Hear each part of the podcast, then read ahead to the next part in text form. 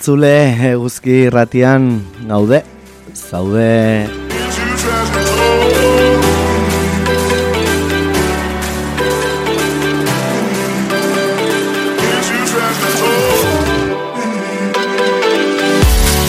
Bueno, las 10 y un minuticos de la mañana del lunes 7 de noviembre. Saludar una vez más aquí a toda la audiencia. ¿eh? Estamos de regreso. Bueno, por cuestiones personales no he podido estar con todas vosotras cada mañana. Pero bueno, hemen, eh? bueltan gara. Zuei gaurkotasun guztia ekartzeko para hacer posible este magazine de actualidad de Eguzki irratia, egunon bada entzule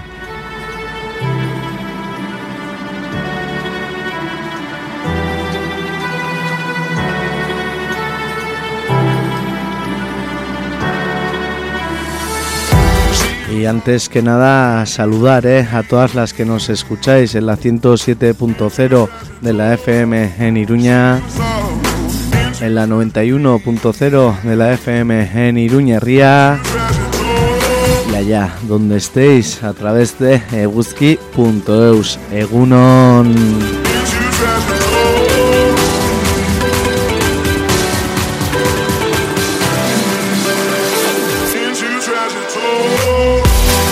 Un saludico también a esas radios amigas y sus oyentes.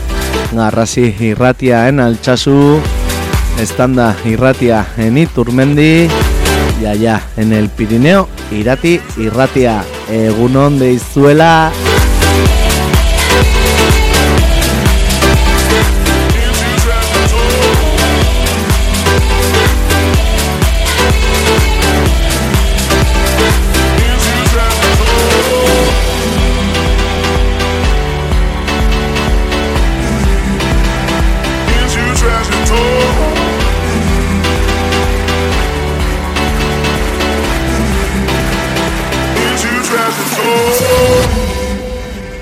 Bueno, lunes eh, 7 de noviembre, en una primera, bueno, entrevista o conexión del día tendremos con nosotras a Ainara de la Fundación Eguiari Zor para valorar, bueno, esas eh, declaraciones eh, de Barrio Nuevo sobre el terrorismo de Estado, declaraciones que han generado cuanto menos inquietud en Euskal Herria, no tanto en el Estado, para valorarlas tendremos con nosotras, como decimos, a Ainara de Eguiari Zor.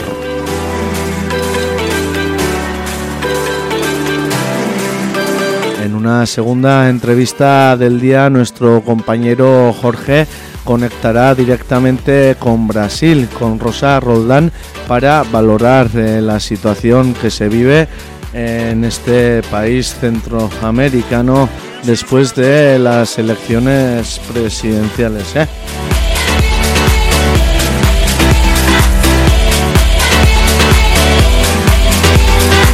Y regresamos los lunes eh, con sus secciones. Tendremos para empezar a Green Guerrilla.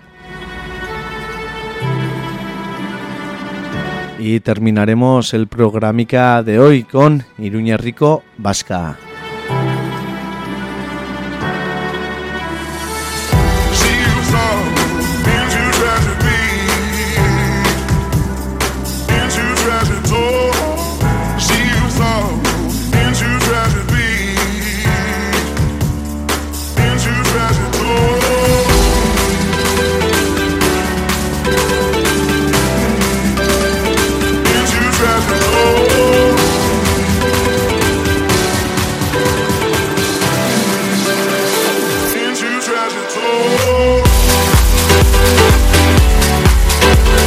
Vamos ya con el repaso del tiempo. Ahora mismo los termómetros marcan 8,4 grados en Iruña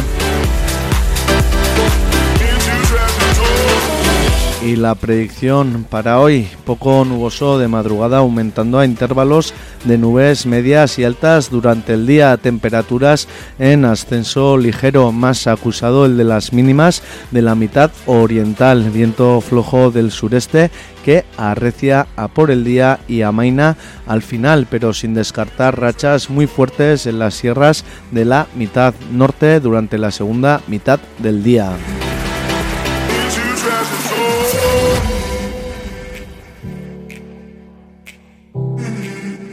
Las temperaturas oscilarán en Iruña entre mínimas de 5 y máximas de 19 grados.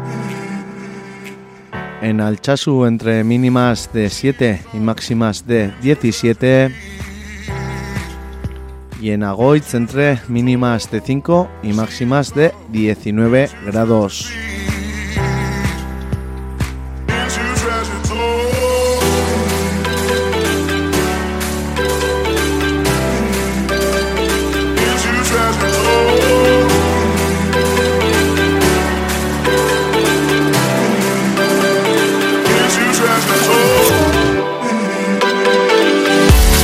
Recordarte en Chule que tienes abiertas las vías de contacto con Pasealecu. Puedes escribirnos un correo mandándonos tus propuestas a pasealecu.eguzki.eus. Ahí tienes el WhatsApp en el 645-442420. Puedes llamar al número de teléfono 948-220758 y ahí tienes abiertas las redes sociales tanto de Pasealecu como de Eguzki y Ratia en Facebook y en Twitter.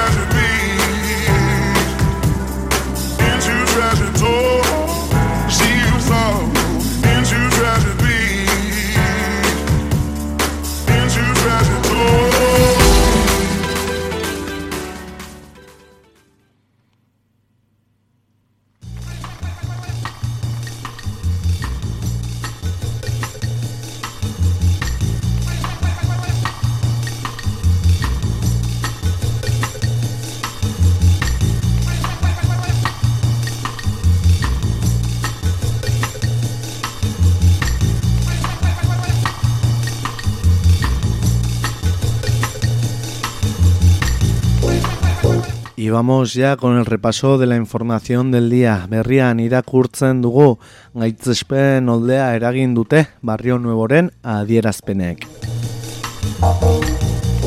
Noizko estatuaren urriaren emesortziko adierazpena galdetu du Arnaldo Otegik. Gatazkaren testu inguruan ezarritako justizia eredua erabat desorekatua salatu du egiarizor fundazioak. Jose Barrio Nuevo Pesoerekin Espainiako barne ministroa izan zenari eta segundo mareiren baiketaren gatik kondenatutarikoari eginiko elkarrizketa argitaratu zuen Madrilgo El País egunkariak. Horretan Barrio Nuevo konartu du gerra zikinean jokaturiko papera eta delitu gehiagoren berri eman du besteak beste Jose Maria Larretxea eta PMko kidea baitzeko agindu izana ministro oiaren hitzek erreakzio zaparra da eragin dute azken orduetan.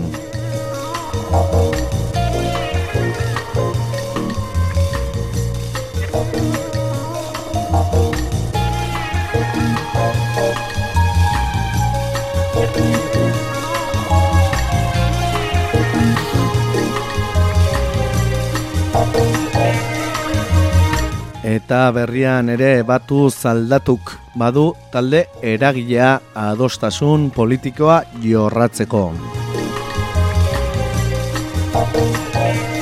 Batu zaldatu mugimenduaren lehen miltzarra egin dute donostian eta hizkuntza politiketan adostasun sozialetik politiko orako bidea jorratiko duen talde eragilea aurkeztu dute. Talde hori eragile hauek osatuko dute. AEK agirre lendakaria Center Athletic Fundazioa biziposa bilgunea, Euskal Herriko Laborantza Gambera, Euskal Kontsumoetzaileen Alkartea, Euskaltzaleen Topagunea, Eusko Ikaskuntza Gazte Euskaltzaleen Sarea, Gipuzkoako Erizainen Elkargoa, Mondragon Korporazioa, Nafar Ateneoa eta Zabalik Elkartea adostasun sozial handia adostasun politiko bihurtzea izango da batu zaldatu mugimenduaren talde eragilearen zeregin nagusia aurrerantzean.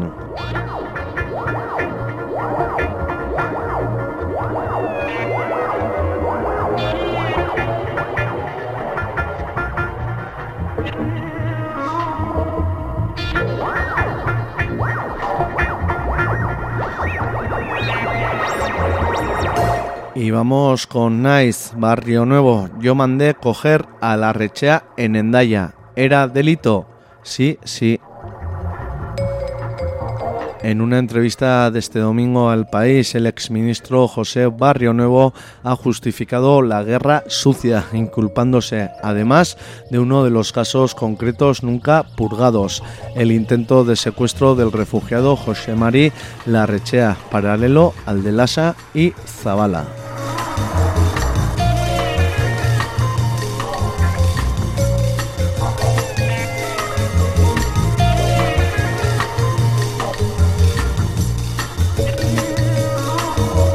Y en Nice también la primera brigada popular de bomberos toma forma en Tafalla.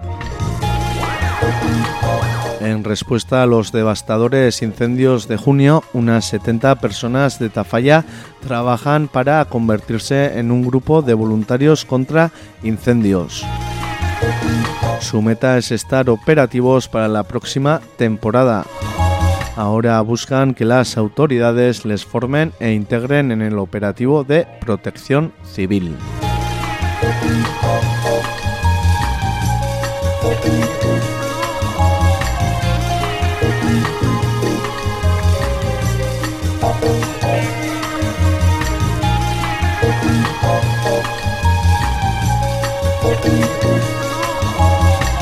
Y vamos con diario de noticias. El 58% de los 13.000 navarros que piden vivienda protegida de alquiler son mujeres, casi la mitad solteras.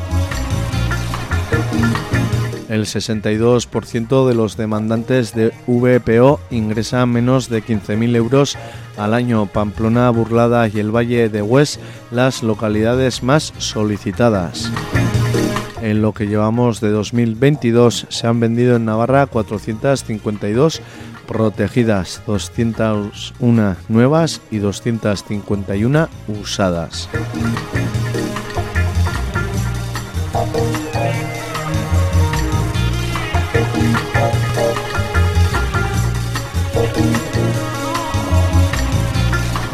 Y en Diario de Noticias también cuatro grafiteros han sido denunciados por realizar pintadas en San Jorge y Milagrosa. La Policía Municipal de Pamplona ha informado que nueve personas han sido identificadas en los últimos 15 días por hechos similares.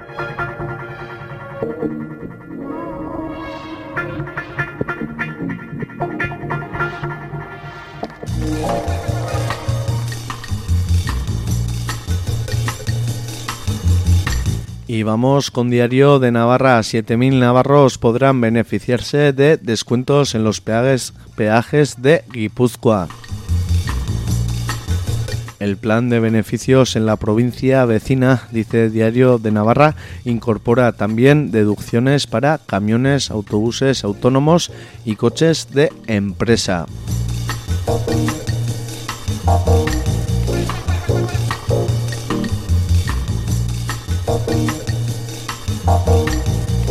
Y es noticia en Diario de Navarra también lo siguiente. Un bar de Pamplona condenado a permanecer 21 días sin música.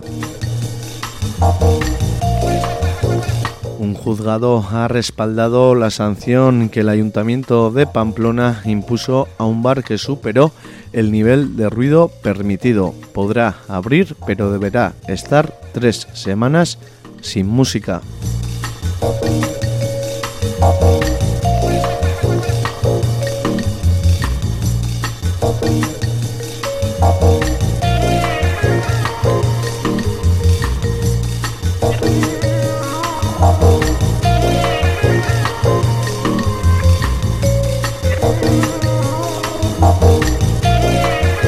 Vamos ya con la prensa del Estado. En la edición digital del país de hoy no encontramos en portada nada referente a las declaraciones de, de Barrio Nuevo. Sí, así el barómetro de noviembre y dice Feijó se mantiene frente a una nueva leve mejoría de los socialistas según el barómetro de El País y la SER. Vox encadena su sexto mes consecutivo de caídas y la derecha suma una mayoría insuficiente.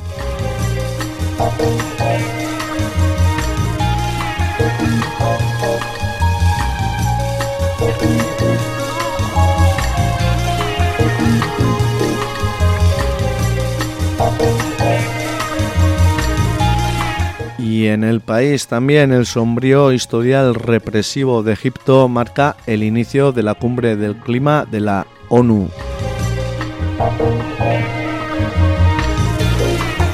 Grupos de derechos humanos llevan meses alertando de las alarmantes condiciones y restricciones en las que se celebrará la COP27 y piden que se exija una apertura a El Cairo.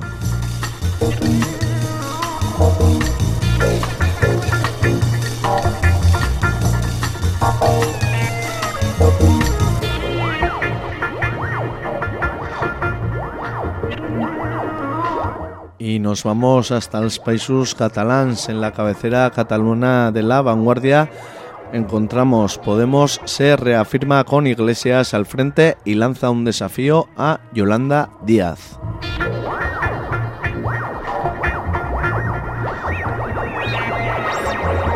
Podemos merece respeto, dice el ex vicepresidente que reclama el pacto con Sumar. La Universidad de Otoño se convierte en un acto de cierre de filas identitario alrededor del exsecretario general.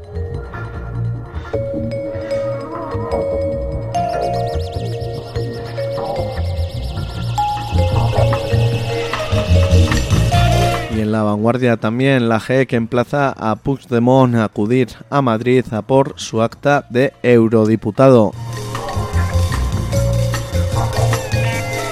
La Junta Electoral advierte al Parlamento Europeo que no puede poner en tela de juicio su lista de candidatos.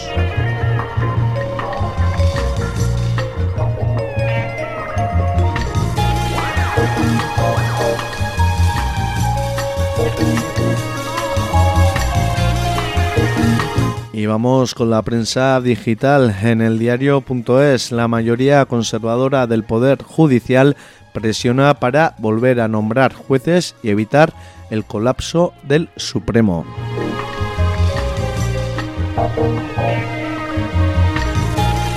Los vocales elegidos a propuesta del PP ven imprescindible derogar la reforma que desde marzo de 2021 le impide, les impide hacer nombramientos en la cúpula de los principales tribunales.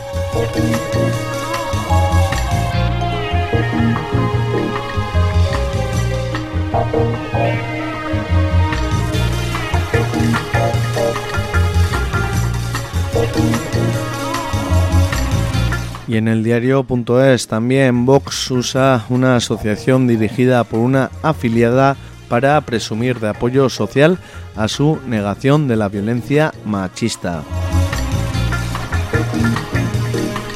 La Asociación Nacional de Ayuda a las Víctimas de Violencia Doméstica, ANAPIT, ha ido ganando presencia mediática en los últimos meses de la mano de Vox y aunque su presidenta niega la vinculación con el partido de Abascal, le representa en una junta municipal del distrito de Madrid.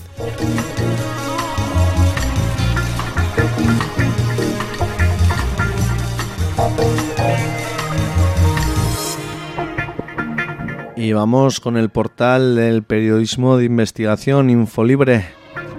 el lucrativo negocio del gas licuado, energéticas, intermediarios y navieras multiplican sus beneficios. Al sector le sale rentable pagar 500.000 dólares al día por traerlo en barco desde Estados Unidos. Los fletes se han multiplicado por 6 en un año, mientras las operaciones al contado y a corto plazo representan ya casi el 37% del negocio. Naturgy trae gas de Nigeria, Rusia, Trinidad y Tobago, Estados Unidos, Omán y Qatar con una flota de 12 barcos. Endesa lo transporta desde Nigeria, Estados Unidos y Qatar con 4 buques. Solo una naviera española tiene metaneros, el Cano, que se los alquila a Naturgy.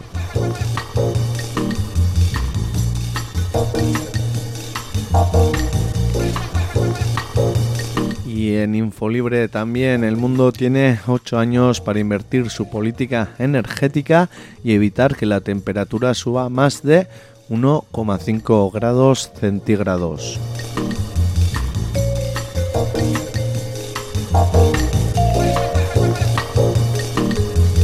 La ONU advierte de que los compromisos actuales calentarán el mundo entre 2,1 y 2,9 grados en 2100.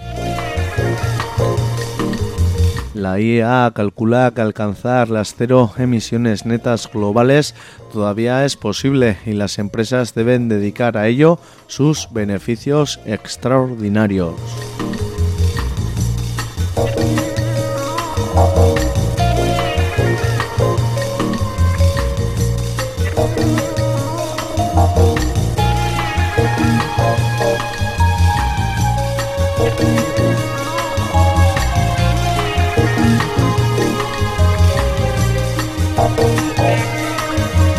Y en el salto Aintzane Mendía es otro montaje policial más contra la clase trabajadora.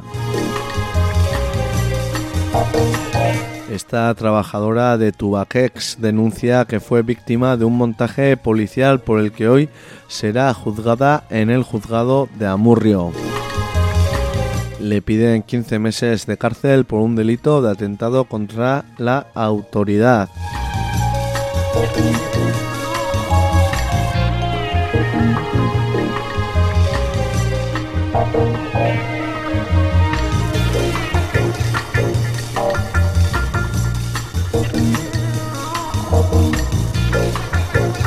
Y en el salto también detenidas dos periodistas que informaron sobre la acción climática en el Museo del Prado.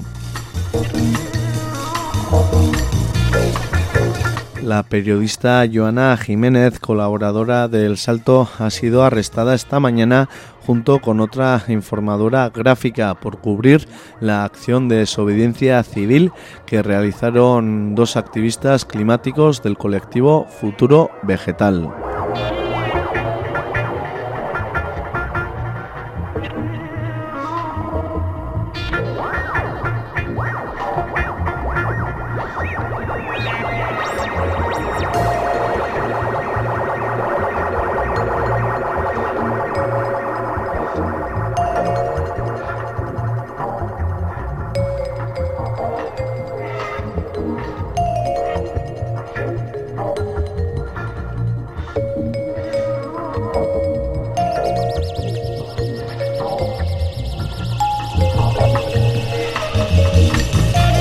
Cerramos con público los fabricantes de armamento y las mafias, los grandes beneficiados de la guerra de Ucrania.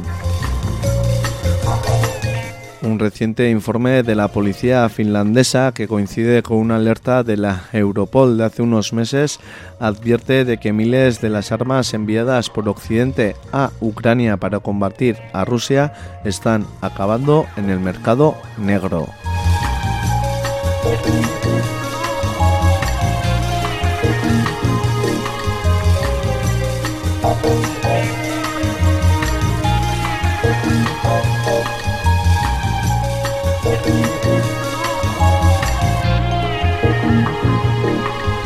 Y cerramos con una última noticia de público. Moreno y Ayuso libran una guerra fría por la influencia en el PP. Ayuso va y viene porque se está preparando por si Feijó no gobierna. Señalan fuentes populares, mientras desde Génova ensalzan la figura y el liderazgo de Juanma Moreno.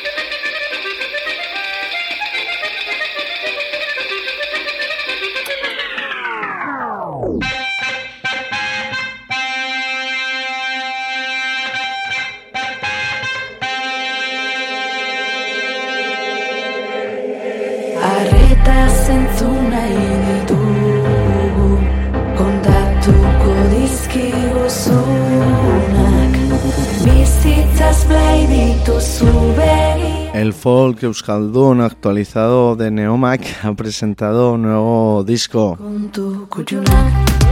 Las exintegrantes del grupo femenino Sorguiñac, dado a, conocer junto a Kepa Junquera, han presentado, bueno, nuevo disco.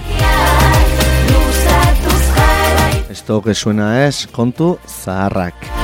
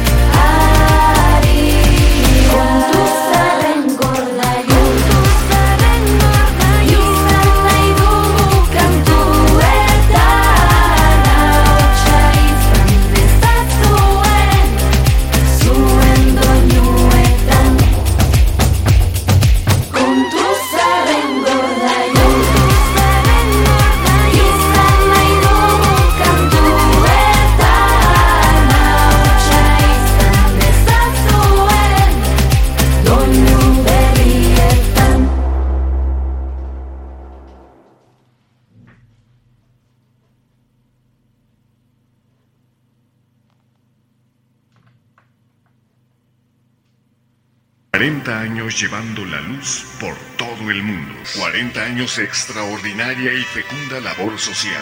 La Luz del Mundo celebra este acontecimiento. 40 años. Eguski Ratia, 40 años calentando las ondas. Para ganarnos un rinconcito en su corazón. 40 años se dice fácil, pero no es así. Mil desengaños y mil fracasos para estar aquí.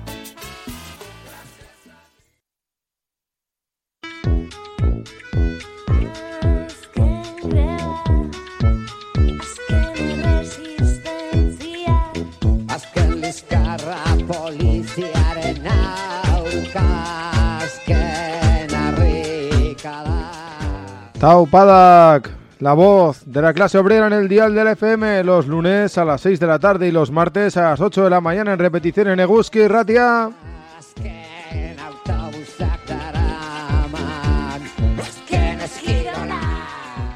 Y recuerda hacerte Guskide, vamos a llenar el dial de luchas obreras.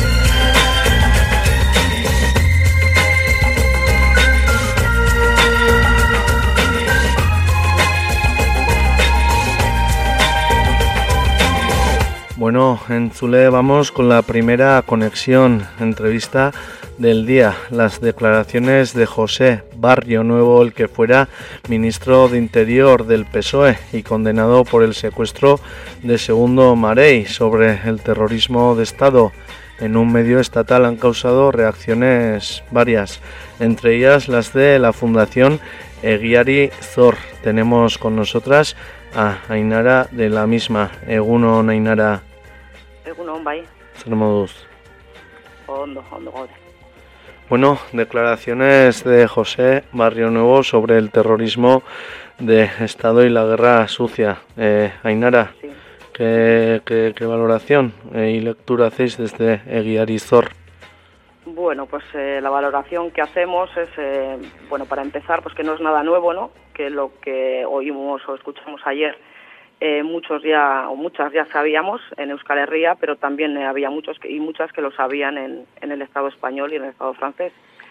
Eh, personas que, bueno, que durante 40 años han mantenido en silencio y parece que ahora, al escucharlo de boca del exministro de, de Interior, eh, Barrio Nuevo, se llevan las manos a la cabeza, ¿no? Eh, pero bueno, lo cierto es que cuando el GAL y cuando el Plan CEN estaban vigentes y se estaban vulnerando eh, derechos humanos de una manera gravísima, con muertes, eh, torturas, incluso muertos y desapariciones eh, a través de, las torturas ejercidas en comisaría, pues la mayoría de la clase política se dedicó a mirar para otro lado y ese, a mantenerse en silencio. Y ese silencio de alguna manera dejó hacer a, a pesar de que sabían lo que estaba sucediendo, ¿no? Entonces, bueno, la valoración que hacemos es que, bueno, esto no es una, una responsabilidad única de- únicamente del, del PSOE ni del señor Barrio Nuevo, ¿no?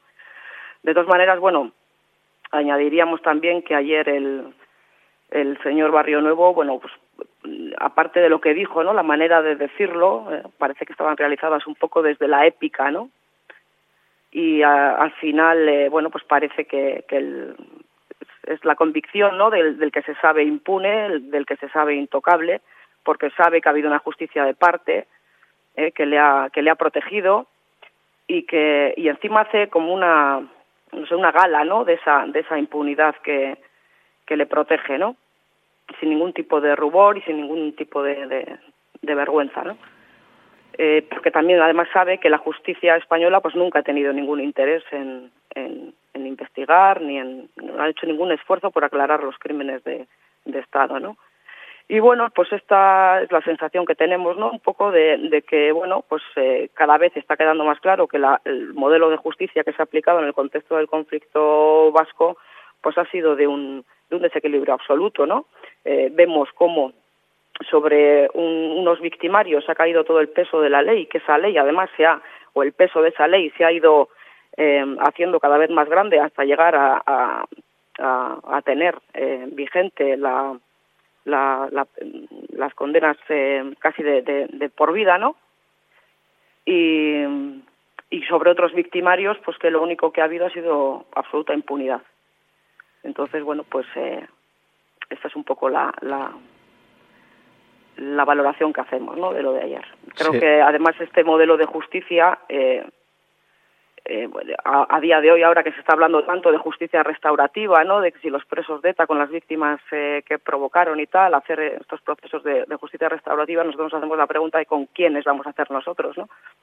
y nosotras esa, esos procesos de, de justicia restaurativa si no hay ningún ninguna persona en prisión mm, por sus vinculaciones con la violencia ejercida desde las digamos desde los aparatos del Estado con la que- eh, quiescencia de, de- del Estado no Sí, creo que sobre esta cuestión habría que res- reflexionar bastante, ¿no? Porque creo que es una cuestión que no podemos naturalizar, que no podemos eh, eh, tomar como como como lo normal, como lo lo lo, lo que lo, la- el tipo de, el modelo de justicia que debería de ser, ¿no?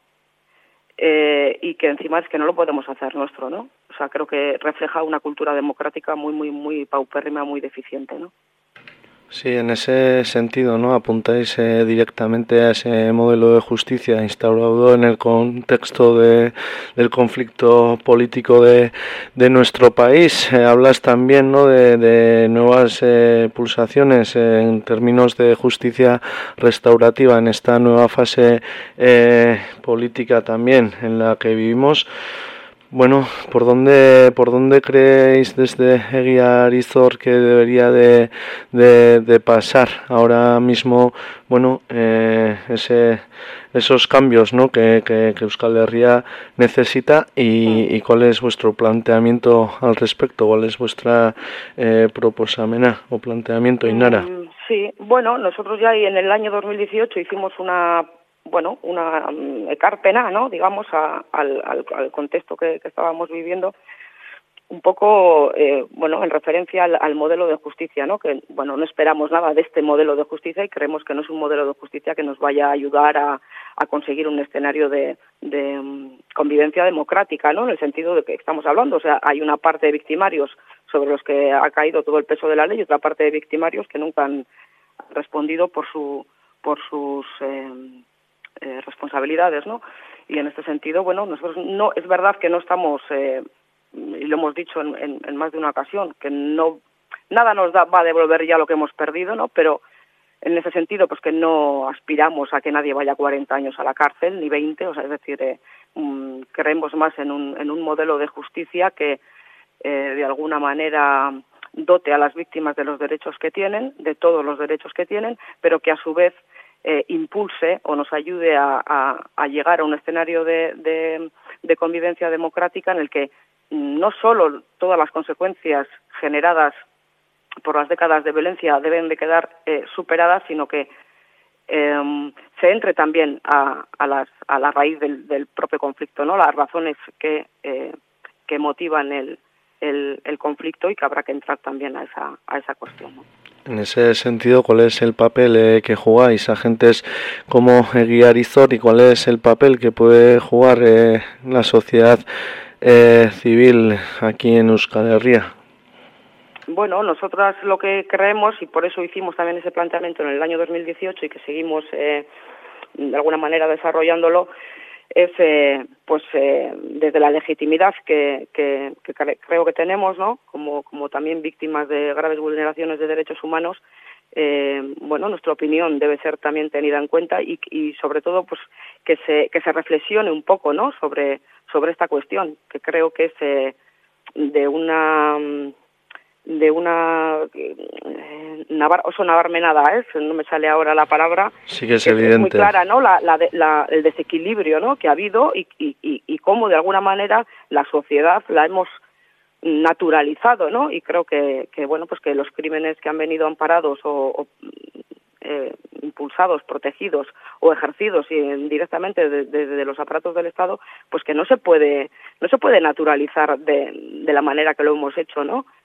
Eh, eso, la impunidad que ha habido con todo esto. Eh, bueno, ahora a años vista estamos viendo cómo empiezan a, contar, ¿no? Como si fueran batallitas de, no sé, eh, pero son batallitas en las que desde sus eh, asientos de poder han y con dinero público además han, han, han violado eh, derechos humanos de manera muy muy grave, ¿no? Entonces todo esto no se puede naturalizar así de esta manera y creo que hace falta una reflexión eh, conjunta, una reflexión como sociedad y tenemos que poner, pues bueno, herramientas y elementos en, eh, para, para, bueno, pues por lo menos eh, no solo para que se sepa, sino para que no vuelva a suceder y, y, y bueno, y para llegar a un escenario en el que creo que, que todas viviríamos mucho mejor, ¿no? Que es el de la el de la convivencia democrática y dotando dotando de contenido también esa esa convivencia, ¿no? Porque creo que en ninguna en ninguna cabeza puede caber que eh, hablemos de convivencia democrática mientras haya personas en prisión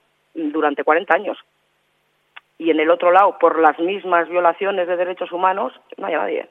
Es decir, eh, convivencia democrática creemos que lo que exige es superar las, las eh, eh, Ondorioak, o sea, las los, consecuencias los, del si me ayudas un poco con las eso, con Ondorioak, las consecuencias, las sí. consecuencias, ¿no? De la, de la, de las décadas de violencia, pero también eso que, que hay que, hay que entrarle también un poco a las razones de, de que, que, originan el conflicto, porque de alguna manera no entendemos que la mejor garantía de no repetición es acabar con las razones que generaron el propio conflicto.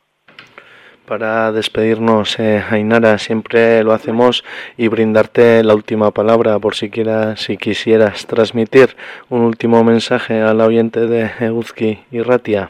Sí, bueno, pues eh, decir que, bueno, eh, el 18 de octubre de, del año pasado la izquierda le hizo una declaración, ¿no?, eh, dirigiéndose a, a, las víctimas y que en este caso eh, creo que le toca al, al gobierno del, del PSOE hacer algo, algo parecido, ¿no?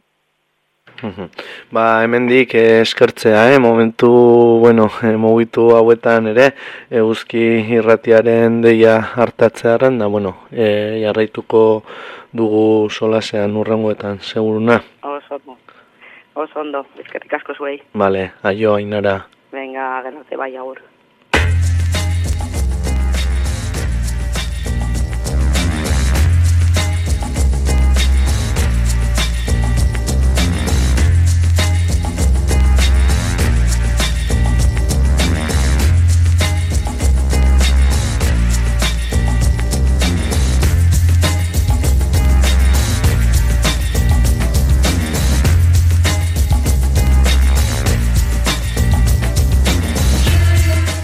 Y vamos en Chule con la segunda entrevista del día. Nuestro compañero Jorge nos traslada hasta la realidad, eh, la situación política que se vive en el país. Uno, Jorge. Egunon, pues como era de prever por los prolegómenos, la situación en Brasil pues iba, iba a estar tensa, ha sido una, una semana, digamos, con, bueno, con, con, muchos movimientos a todos los niveles. Y lo mejor en estos casos, como siempre, es hablar con, con, la gente que vive allá en Brasil. Tenemos al otro lado, digamos, de la línea de Skype a Rosa, que es una persona que vive en Río con la que hemos solido charlar en otras ocasiones y a la que saludamos. Buenos días, Rosa. Hola, buenos días, ¿qué tal estás? Muy bien. Oye, eh, bueno, cuando hablamos, digamos, es fin de semana, eh, lo que tengo yo, bueno, leído así en los medios, es un poco como que la tensión en principio habría bajado conforme a los días anteriores, ¿no? Sobre todo, digamos, lo que hemos conocido son los famosos cortes de carretera de los camioneros, pero también, aunque ha estado más silenciado aquí, digamos, esas concentraciones, entre comillas, espontáneas de gente prácticamente o sin prácticamente pidiendo un golpe de Estado. ¿Cómo está la, la situación ahora? Pues mira, poco a poco se ha ido calmando, pero todavía no podemos tener como muy seguro que esta gente se quede quieta, ¿no? Porque, a ver, digamos que es que estas elecciones las hemos, digamos, se han ganado con, con una diferencia muy pequeña del 1.8%. Es, es la diferencia más chica que ha habido en toda la vida de las elecciones en Brasil. O sea, se han ganado por dos millones de votos estas elecciones. Y eso es muy peligroso porque, aunque los números, ¿entiendes? Son unos números que te los voy a dar yo para que te des cuenta de que esto no, no se puede considerar encima de los 215 millones que es la población brasileña. Esto no, porque estas cosas, ellos dicen, a ver, en Brasil se cuenta como lo, lo, que se llama de votos válidos. Aquí es obligatorio el votar. Pero si acaso no votas, da igual. Muchísima gente no vota. 32 millones no han, no han votado. 32 millones. Eso sin contar que ha habido unos casi 11 millones de gente que no se ha cadastrado para votar. O sea, no ha querido ir a apuntarse tienen derecho a votar como los que tienen más de 16 años y no han ido. Yo diría que esta gente, muchos de ellos son jóvenes que no han querido apuntarse para votar. Tenemos eh, de abstenciones 32 millones. Tenemos de nulos y blancos 5,6 millones. Vale, entonces, no han votado de la población votante, que son 124 millones 215 mil, de esta población que vota, porque hay niños y esos que no votan, ¿okay? Pero bueno, de esta población de 124 millones, hemos tenido 48 millones, eh, 48.5 millones de gente que o, se han, o no han votado o han votado nulo blanco o no se han cadastrado.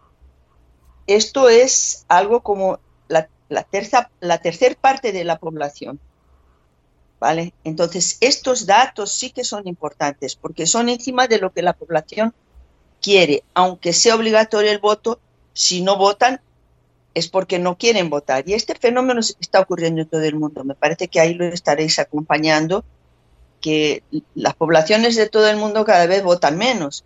Por algún motivo será, porque no encuentran más que estos procesos institucionales son legítimos. Eso es lo que está pasando y no es solo en Brasil. Acompañas en muchos sitios, en Francia lo hemos visto y tal.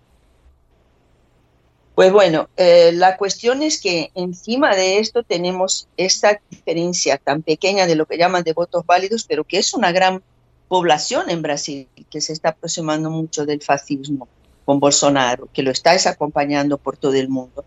Son actitudes muy fascistas las de este presidente que nos está dejando la nación, pero bueno, completamente hundida, hundida. Los datos que ahora Ahora hay un, vamos a, ver, después del, de, de, de, que han ya proclamado el resultado de las elecciones, hay hasta enero en un periodo, como se llama aquí, de transición, donde la gente de, de Lula se ha montado, me parece que son 50, para ponerse al par de lo que, está, de lo que ha pasado, levantar los datos. Bueno, solo relativo a medio ambiente hay 400, 400 leyes que este hombre ha decretado relativas a la cuestión de medio ambiente que lo primero que tendría que hacer el gobierno Lula es deshacer todas esas leyes, invalidarlas, porque son leyes que han destrozado Amazonía, como lo habéis acompañado, y que han destrozado el Pantanal, que han destrozado una biodiversidad riquísima que tenemos aquí, que han atacado a poblaciones indígenas, a pueblos tradicionales, a pueblos negros, que tenemos muchísimos aquí, y esto es un destroce tremendo. O sea, el primer desafío que va a tener este gobierno es deshacer todo lo que hizo el anterior, y eso toma tiempo. Uh -huh. Ese es un problema que tenemos. Perdona, Ahora, perdona que te interrumpa, relación... Rosa, en relación a la cuestión esta del, número de gente que cada vez más se va a la abstención, esto eh, explicaría evidentemente una falta de, digamos, de, de, credibilidad con las instituciones, pero explicaría también el por qué esa diferencia que en principio daban a Lula que iba a ser más grande ha sido tan pequeño, o sea, ha sido al final de un punto y poco. Pues mira, porque es que ha ido creciendo, ha ido creciendo primero se ha utilizado hace mucho aquí lo mismo. Tú fíjate en lo que pasó en Estados Unidos con el gobierno Trump, porque este tipo le, está, le ha copiado todo al gobierno Trump. Incluso lo ha superado, bueno, ¿no? sí, yo creo que sí, yo creo que ha conseguido, ha conseguido superar. Eh, eh, entonces, ¿qué pasa? Lo único que no han conseguido hacer, y bueno, Estados Unidos igual, es que él tenía las intenciones de, al haber puesto en cargos de gobierno más de 7.000 militares, pero militares que te digo es gente de generales para arriba, eh, eh, eh, no es cualquier cosita. Entonces, este hombre se ha creído, yo creo, él tenía una ilusión de que las Fuerzas Armadas fueran a dar un golpe, como dieron el 64, un golpe de poner los tanques en la calle, ¿vale? Pero no, las, ahora además de cortar las rutas que las han cortado, además de tener toda la policía rodoviaria federal a favor de ellos, pero ¿cómo me, vas a decir a mí cómo a favor de ellos una policía rodoviaria federal? Sí, a favor de ellos porque lo que pasa es que Bolsonaro ha puesto en cargos llaves de la policía gente suya. Además de eso, los ha dado, les ha subido muchísimo los puestos y les ha dado algunas atribuciones que no tenían antes, o sea, les ha aumentado mucho el poder que tenía la policía. Y esta gente se ha puesto a... Si es que lo hemos visto, tenemos grabaciones aquí de la policía diciéndoles a los que están cortando las rutas, eh, bueno, no os preocupéis que nosotros en ningún momento os vamos a hacer nada, Tanto que ahora el, Supremo Tribunal eh, quiere eh, averiguar y echar a este tipo que es el director de la Policía Federal. Esto que pasa en la Policía Rodoviaria Federal pasa igual con las policías militares. En Río entonces es algo impresionante. Río es, yo creo que es el peor estado de Brasil con relación a la situación que tenemos de milicias, de los narcos y de todo eso. Y en Río es igual.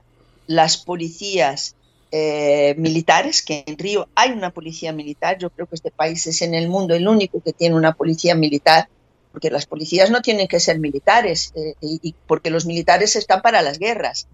Y claro, cuando hay una manifestación o esto, se echan estos tipos encima con una violencia como si estuvieran atacando al enemigo que viene de fuera, a, a, qué sé yo, a invadir el país. Es así, tratan, ¿no? Y lo que está pasando es esto. Ahora, hay esa diferencia porque también te pongo otra cosa.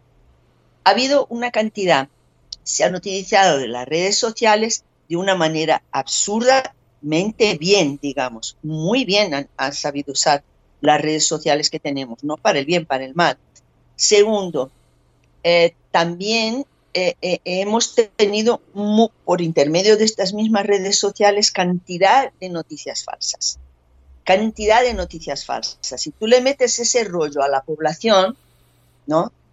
Diciéndole todos los días que, bueno, que si gana Lula, que es un comunista, pero Dios mío, es que Lula nunca ha sido un comunista, si es un socialdemócrata, negociador, eh, eh, sindicalista que acostumbrado a negociar con los patrones y lo hace mejor que nadie, lo hace mejor que nadie, con patrones o no, pero de comunista no tiene nada este hombre. Si es muy católico incluso, porque del Partido de los Trabajadores, el grupo de Lula el Partido de los Trabajadores es el grupo más católico que hay, o sea, el tipo es católico, jamás ha abierto la boca para decir que era a favor del aborto, eh, nunca se ha denominado él como un comunista o algo así, pero bueno, es que aquí, no sé si será en Europa, pero es que aquí la palabra comunista es como si se fueran a comer a los niños, como si los comunistas fueran algo tan terrible que, y la población se asusta, y ha habido muchas, pero, o sea, este hombre viene porque si usted tiene un departamento se le va a quitar. Falsas noticias con relación a todo, cosas impresionantes. Y, la población, claro, estás trabajando a la población con eso, todo el tiempo con eso, y con también ciertas cosas populistas como son el dar, yo diría limosnas, yo diría caridad. Yo estoy en desacuerdo total con ciertas medidas populistas que tienen nuestros gobiernos en Latinoamérica, como darle al pueblo, ay, mira, te doy un abono para la luz, para el agua o para los sueldos o para lo que sea. Lo que los trabajadores necesitan son buenos jornales de trabajo, buenos sueldos y leyes que les protejan, cosa que han caído en todos los países, en España igual, que se han ido tirando por tierra todas las conquistas que ha habido. No sé si las estáis recuperando, después si puede decirme algo sobre esto, hasta me gustaría, pero aquí, no ahora, pero desde hace muchos gobiernos se andan sacando todas las leyes que protegían a los trabajadores. Uh -huh. Y el impuesto de cosas como el abono por hijo, el abono por no sé qué. Todo esto también, ah, bueno, y aquí no quitarle de vista la historia de las, de las iglesias neopentecostales, que eso es un cáncer, eso es un cáncer que está yendo por toda Latinoamérica. No es solo, yo creo que en el mundo. Y, en Brasil, bueno, es que es algo impresionante, se han metido por la selva amazónica, por donde vayas, están hay miles y miles y miles de pequeñas iglesias de esas que están, muchas de ellas, no todas, ¿eh? en las manos de la gente de Bolsonaro. Entonces le pones más de 6.000 puestos a los militares, las iglesias por un lado, y toda una ideología neofascista que tiene este hombre, fascista, fascista de verdad, ¿no? Y esta gente no conoce a fondo el fascismo. Esta gente no es como la población italiana o española, que aún así tú ves lo que ha pasado en Italia en estas elecciones, que bueno es que te quedas pasmado con lo que pasa en el mundo. Pero esta gente no conoce el fascismo. Uh -huh. Esta gente no conoce lo que es la violencia real. ¿Conoce? Esta violencia de Bolsonaro la conocemos, sí, pero no saben lo que es violencia fascista en realidad.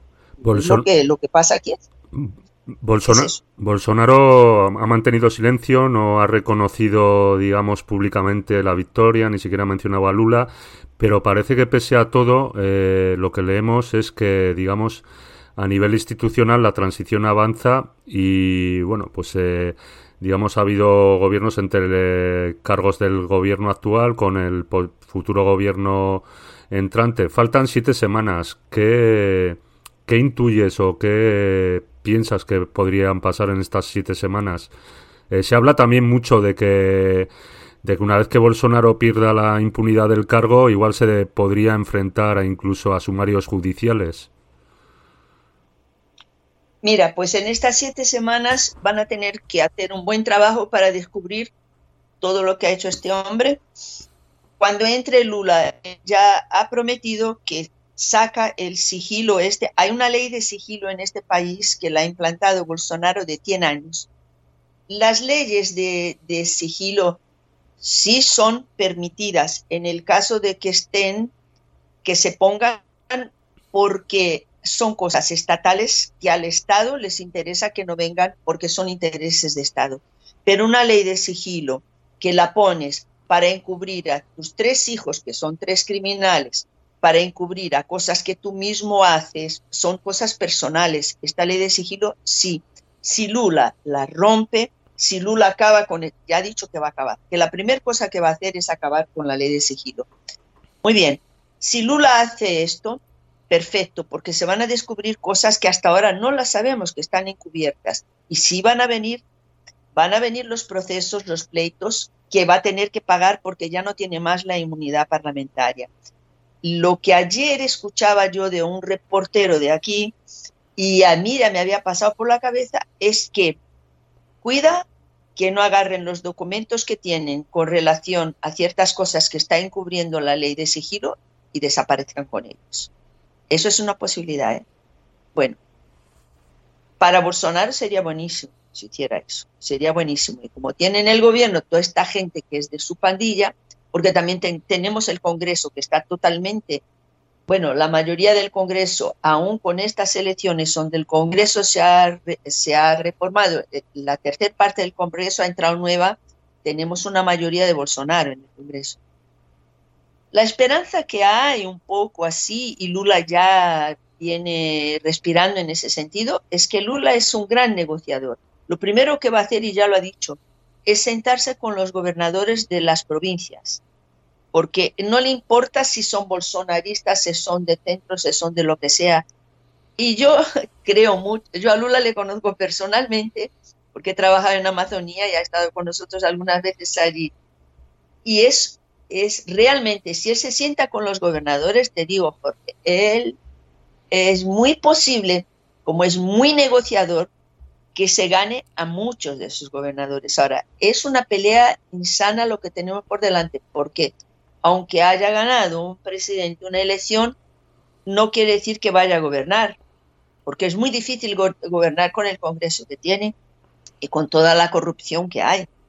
Eh, en este gobierno una corrupción impresionante. Entonces eso es un pro problema ya que tenemos hemos tenido ahora la suerte de tener un tipo bueno en el Supremo y en el, y en el, y en el Superior Tribunal Electoral, que es el que ha manejado con mano dura todas las elecciones para que fueran bien y todo, pero mira, han hecho cantidad de, a ver, de, de, cosas averiguando que las urnas electrónicas, que ese proceso electrónico, que es lo que decía Bolsonaro, que eso es que está mal, eso es falso, eso permite que haya eh, chanchullos en el medio de toda la elección, lo que no es real, porque han abierto todo el proceso, que vengan todos, incluso a las Fuerzas Armadas.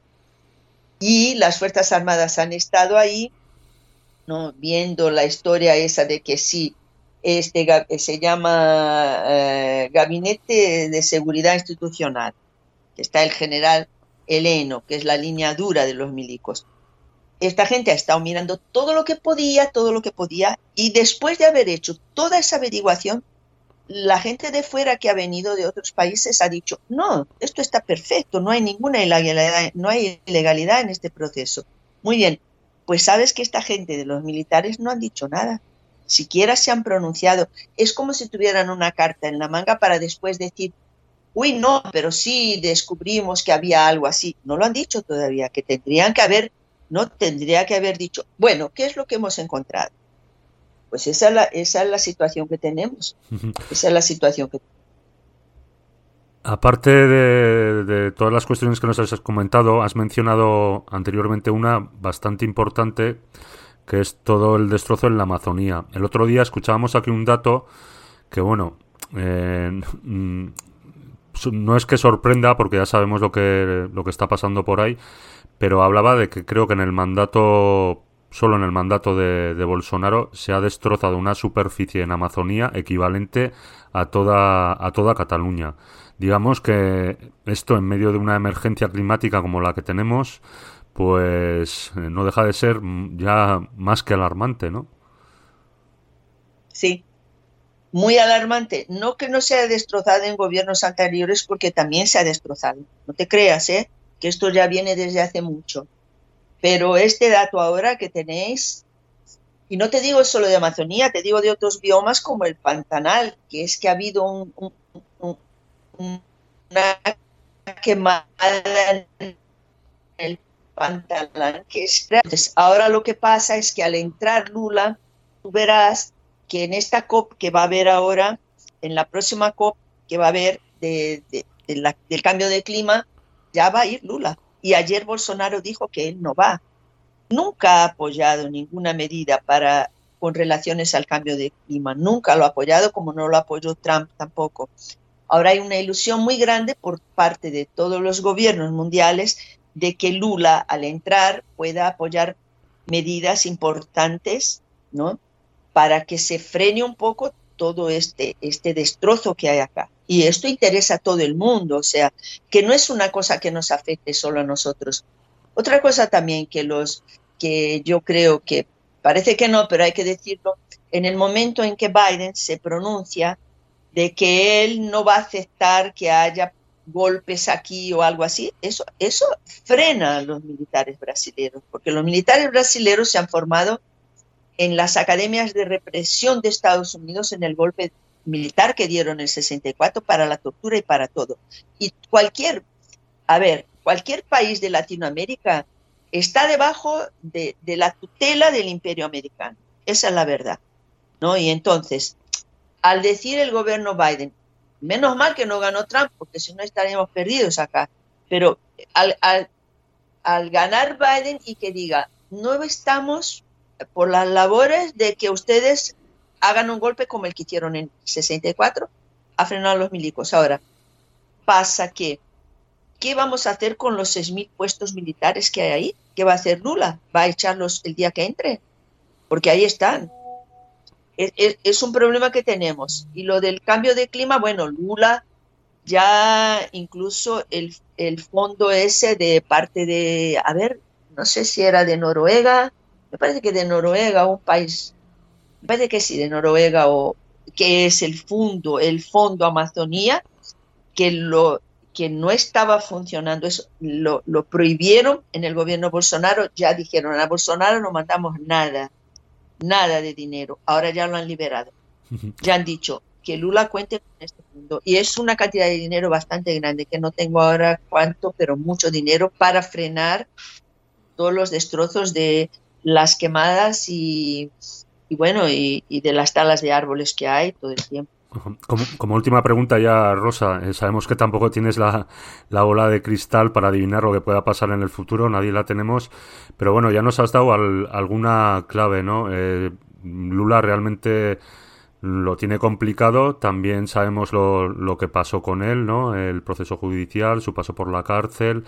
Eh, no sé, ¿qué, ¿qué, cosas tiene a su favor? Has hablado de la, su capacidad de negociación, pero ¿cuál va a ser la clave para que este gobierno pueda, pueda seguir adelante? En tu opinión. No, este gobierno, este gobierno, a ver, tenemos un desafío en otra, en la próxima elección que tengamos, eso seguro, porque van a volver.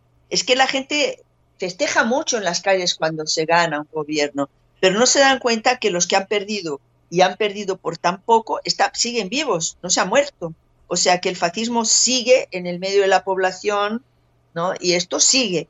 Tenemos un gran desafío en las cuando vengan las próximas elecciones igual se presentan. Pero lo que pasa es que con, eh, con las alianzas que ha hecho Lula, y Lula ha hecho alianzas con la derecha también, solo no ha hecho alianzas con la extrema derecha, que es Bolsonaro. Pero Lula consigue llegar ahora con alianzas como la del vicepresidente que tiene. Es de derecha el tipo. Y todos los que le han apoyado ahora, como la gente, como los grandes terratenientes le han apoyado ahora, la mayor parte de ellos, porque lo que pasa es que Bolsonaro ha sido tan incompetente que ni siquiera es útil al capital, ni siquiera es útil al capital, eso es lo que pasa, ¿entiendes? Y bueno, Lula va a tener que manejarse con todo esto. Y yo, mira, yo de verdad te digo, yo no creo en milagros de gobiernos que la gente se tenga ilusiones de que el gobierno Lula va a salvar. No, yo creo en una cosa que para mí es fundamental, que es fortalecer los movimientos sociales, fortalecer a la gente que está en la base, porque esa gente es el pueblo, son los que van a salir a la calle si tienen que salir y son los que van a tener la gran puerta cuando esta gente consiga entender que hay una lucha de clases, que no ha muerto, que eso que le digan a uno que somos todos iguales y las alianzas que se hagan con la derecha, no se hagan con la extrema derecha, pero con la derecha nos va a salvar la vida, desde luego que no te lo digo, que no. Fortalecer todos los movimientos sociales, otra vez que se tienen que, porque en el gobierno Lula mismo estos, estos, estos movimientos se fueron al gobierno y se quedaron en la base sin las lideranzas que tenían y hay que fortalecerlos siempre, sea de donde sean. Tú has visto ahora en las carreteras, la policía no ha parado a la gente, porque la policía estaba, la policía es un brazo del Estado, en cualquier estado que tengas, y esta gente, claro, al contrario, no han obedecido a la orden del Supremo, que ahora van a tener que responder por eso. Pero bueno, ¿quién ha parado los bloqueos estos en las carreteras? Las hinchadas de fútbol, que es muy gracioso eso para mí, bueno, es una esperanza. Si las hinchadas no están solamente hinchando por sus equipos y se dan cuenta de que tienen que estar ahí haciendo su papel, ya es bueno. Y además de esto, también ha habido movimientos que los han parado, que ha sido la gente, eh, trabajadores eh, sin, sin techo, que lo llamamos aquí, eh, son del movimiento de sin techos. También han ido ahí y a un grupo también que ha habido en algunas carreteras de sindicalistas metalúrgicos. Esa gente ha dicho, venga, listo, aquí nada, vamos a pasar y se acabó. Y los han echado. Yo creo que son los que tenemos que fortalecer, incluso para incluso para ayudar al gobierno Lula. Si no, claro, si no nos echan la policía en la calle, que también pasa eso, si no viene la Fuerza Nacional, como vino el 2013 con el Mundial, a meternos palos a todos los que estábamos en la calle, pues bueno, si el gobierno Lula al menos entiende que aunque haya hecho esas alianzas, que yo particularmente no estoy de acuerdo con ellas porque no vamos a llegar a ningún lado, pero si entiende que tiene que fortalecer otra vez al pueblo, a los movimientos sociales que ahora le han elegido, esa gente que se ha levantado ahora ha ido a las calles ya en el final antes de la elección. O sea, es una cosa que cuando han visto las orejas al lobo, claro, se han echado. Pero eso hay que fortalecerlo. Si Lula se da cuenta no solo de hacer políticas asistenciales, pero se da cuenta que hay que fortalecer otra vez a esos movimientos, pues quizá cuando llegue otra elección tengamos un cuadro mejor que este cuadro que tenemos ahora.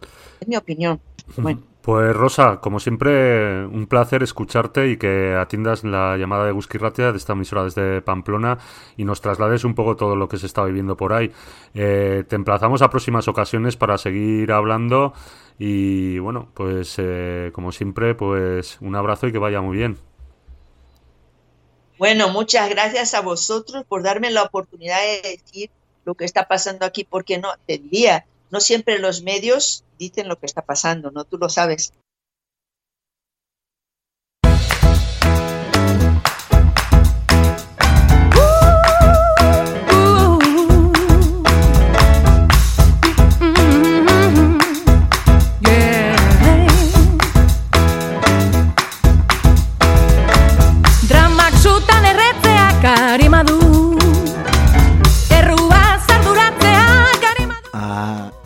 Arima Du del nuevo disco de Arima Saul. Denboraren balioak arima du Panpinen atzeko sokak arima du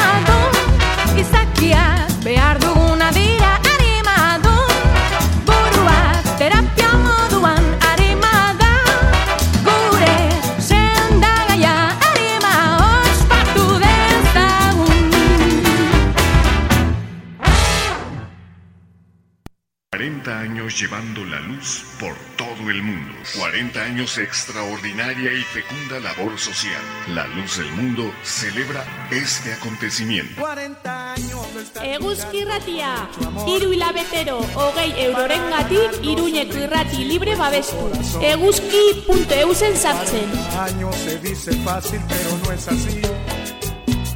Mil desengaños y mil fracasos para estar aquí.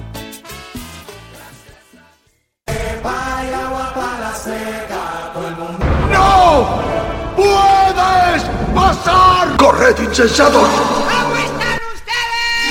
Corred insensatos, huid de la tormenta de mierda sonora y buscar refugio en el cómo están ustedes, el paraguas metalero, los lunes de 8 a 10 de la noche y repetido los martes de 12 a 2 en Eguzki Ratia y haceos eguzquides en eguzki.eus por las barbas de Gandalf. Corred insensatos.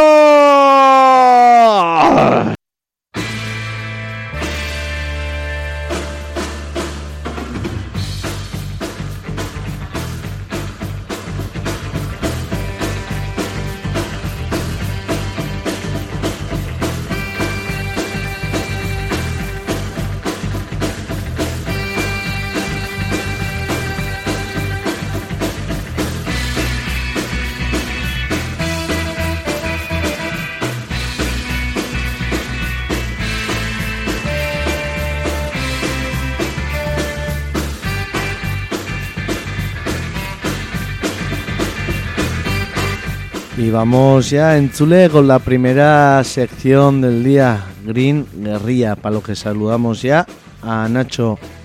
Egunon, Nacho. Egunon Ekiotz y Egunon a todas las que estáis sintonizando ahora mismo. Pase a Leku, ya sabéis, el magazine de actualidad de Guzki y Ratia.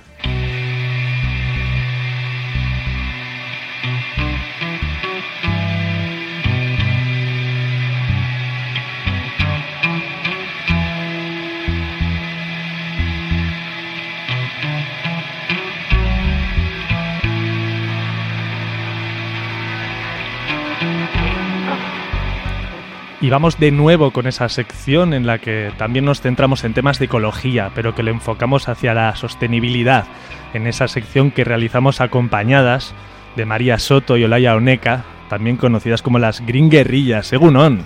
Egonon. Egunon, Nacho. Bueno, vamos a hablar de esa famosa frase que tanto se ha repetido, como es somos lo que comemos, una frase a la que quizá la publicidad le ha quitado todo el peso, pero que guarda tras de sí una importancia y un peso mucho más importante del que muchos pensamos. Y es que esa frase lo dijo el filósofo y antropólogo alemán Ludwig Feuerbach, mm, que viene a decir algo así como Volt ist das Volkswesen, so gibt in statt Deklamationen gegen die Sünde bessere Speisen. Der Mensch ist, was er ist. Y es que esa frase que dijo, escribió él en 1850, traducido a, a nuestro castellano, Para quien no la haya entendido. Claro que sí, viene a decir algo así como, si se quiere mejorar al pueblo, en vez de discursos contra los pecados, denle mejores alimentos. El ser humano es lo que come. Y es que una buena dieta es vital, como ya sabemos, para nuestra salud, pero también para nuestro planeta. La alimentación es la base de nuestro motor, pero también es un gran motor de cambio, ya que la forma en la que nos alimentamos afecta directamente a muchísimos aspectos. Vamos a desgranarlos un poco. Por ejemplo, nuestro territorio, cómo es nuestro paisaje, muchas veces no nos lo planteamos, pero depende directamente de qué tipo de sistema productivo tenemos. Si tenemos una ganadería extensiva o intensiva, si plantamos cereal o plantaciones de pinos. Y luego también afecta, por supuesto, al bienestar animal, es decir, la forma en que alimentamos y cuidamos a esos animales de los que nos alimentamos, pues tiene mucho que ver eh, su salud. Y qué decir de nuestro entorno social. Porque claro, eh, cómo son las condiciones de, de quien se dedica a la agricultura o la ganadería, o qué tipo de paisaje urbano tenemos, si hay muchas tiendas para comprar productos alimentarios o, o desaparecen y solo hay unos supermerca- supermercados grandes a los que acudir. Y por última instancia, por supuesto, a nuestra salud. La forma en que nos alimentamos afecta directamente a cómo nos sentimos, incluso al humor, ¿verdad? Pues sí. Y qué decir del tema de los residuos. No es lo mismo eh, comprar todo en, en paquetitos de plástico eh, apoyados en Porespan, que al final llegamos a casa, empezamos a sacar los alimentos y nos damos cuenta de que hemos comprado basura y comida. Claro, lo que antes se- tenía que analizar casi siempre desde un punto de vista mucho más local, mucho más regional. Ahora casi hay que eh, analizarlo desde un punto de vista global, porque eh, los alimentos ahora mismo ya nos llegan desde muy diferentes puntos y la alimentación que llega a cada una de las casas eh, tiene un desarrollo mucho más grande que antes, ¿no? Ahora ya no coges en la tienda de la esquina de al lado, sino que lo que viene viene desde sitios diferentes. Vamos a hablar un poco de ese punto, ¿no? De esos elementos viajeros, de dónde vienen los, de dónde vienen los alimentos que llegan a nuestras casas. Pues sí, eh, como bien has dicho, se llaman alimentos viajeros. Y son esos alimentos que, que han hecho todos esos kilómetros que no hacemos nosotras para nuestro disfrute. Eh, si comparamos lo que se venderá esta mañana en el, en el mercado de Santo Domingo con lo que se vendió en 1922, el mismo día en el mismo mercado, eh, seguramente no tiene nada que ver. Por un lado tenemos un montón de alimentos que en esa época no había, eh, porque hemos bueno, eh, añadido un montón de alimentos de otras procedencias, pero si a los alimentos que son los mismos miramos un poco su procedencia, ahí es donde, donde vamos a alucinar, porque eh, si por ejemplo nos vamos a un caso muy conocido, como pueden ser los garbanzos, ese alimento de toda la vida, que nuestras abuelas han hecho potajes toda la vida, eh, muchos de los garbanzos que se consumen aquí, eh, pues igual para llegar aquí han hecho pues una media de 6.000, 7.000 kilómetros porque, bueno, eh, no se producen aquí, se producen en otros sitios, luego se, se llevan a almacenes, se distribuyen, etcétera, y al final hacen muchos kilómetros y son eh, productos que se han producido aquí toda la vida. Es un sinsentido y sobre todo es un sentido sinsentido que muchas veces ni siquiera nos damos cuenta de eso, porque tú vas al súper, coges un paquete de garbanzos, igual en la letra pequeña, si te fijas, aparece que efectivamente esos garbanzos vienen de Estados Unidos, pero eh, aparentemente pues igual la marca es eh, de aquí, como de toda la vida, ¿no? Los que, yo que sé, la marca que ha comprado siempre tu mamá y tú nunca te, te has fijado, ¿no? Y bueno, pues no sé por qué, por qué pasa esto, ¿no, Laia? Sí que queríamos destacar, antes de entrar un poco en, los porqués, que, que, bueno, eh, son, bueno, ahora hablaremos de ellos. Eh, cuando hablamos de la lucha contra el cambio climático, aquí estamos hablando de alimentos que hacen muchos kilómetros en distintos medios de transporte. Y muchas veces simplificamos y parece que, que cuando hablamos de, de, luchar contra el cambio climático hablamos solo de nuestro propio transporte. Pues voy a trabajar en coche o en bici o en Villavesa. Vale, eso es una parte, pero mm, ¿cómo es tu cesta de la compra? Eh, también está determinando cuál es tu contribución a este problema. Claro, 2011, tenemos, tenemos algún dato, eh, de 2011 eh, eh, se importaron en el Estado español 25,4 millones de toneladas de alimentos que recorrieron una media de 3.827 kilómetros. Es una... Que quita un poco el hipo. La pregunta sería, ¿y cómo es posible que un alimento que de media, porque habrá los que lleguen más cerca, hayan de, más lejos, eh, que de media hayan recorrido semejante cantidad de kilómetros, sea más barato que algo que se produce aquí mismo? Bueno, pues ahí habría que destacar, Nacho, dos claves fundamentales. Eh, una sería la precariedad laboral, es decir, esos alimentos se producen a muy bajo coste porque hay unas personas que lo están produciendo y tienen unos sueldos eh, efímeros, digamos, ¿no? Eso por una parte. Y por otra parte es que eh, las grandes empresas agroalimentarias han globalizado este, este sistema de manera que te cueste mucho menos eh, comprar unos garbanzos que vienen del otro lado del, uh -huh. del, mundo que los que se cultivan cerca de tu casa, ¿no? Así es. Y, y, y eso sin entrar en la forma de producción.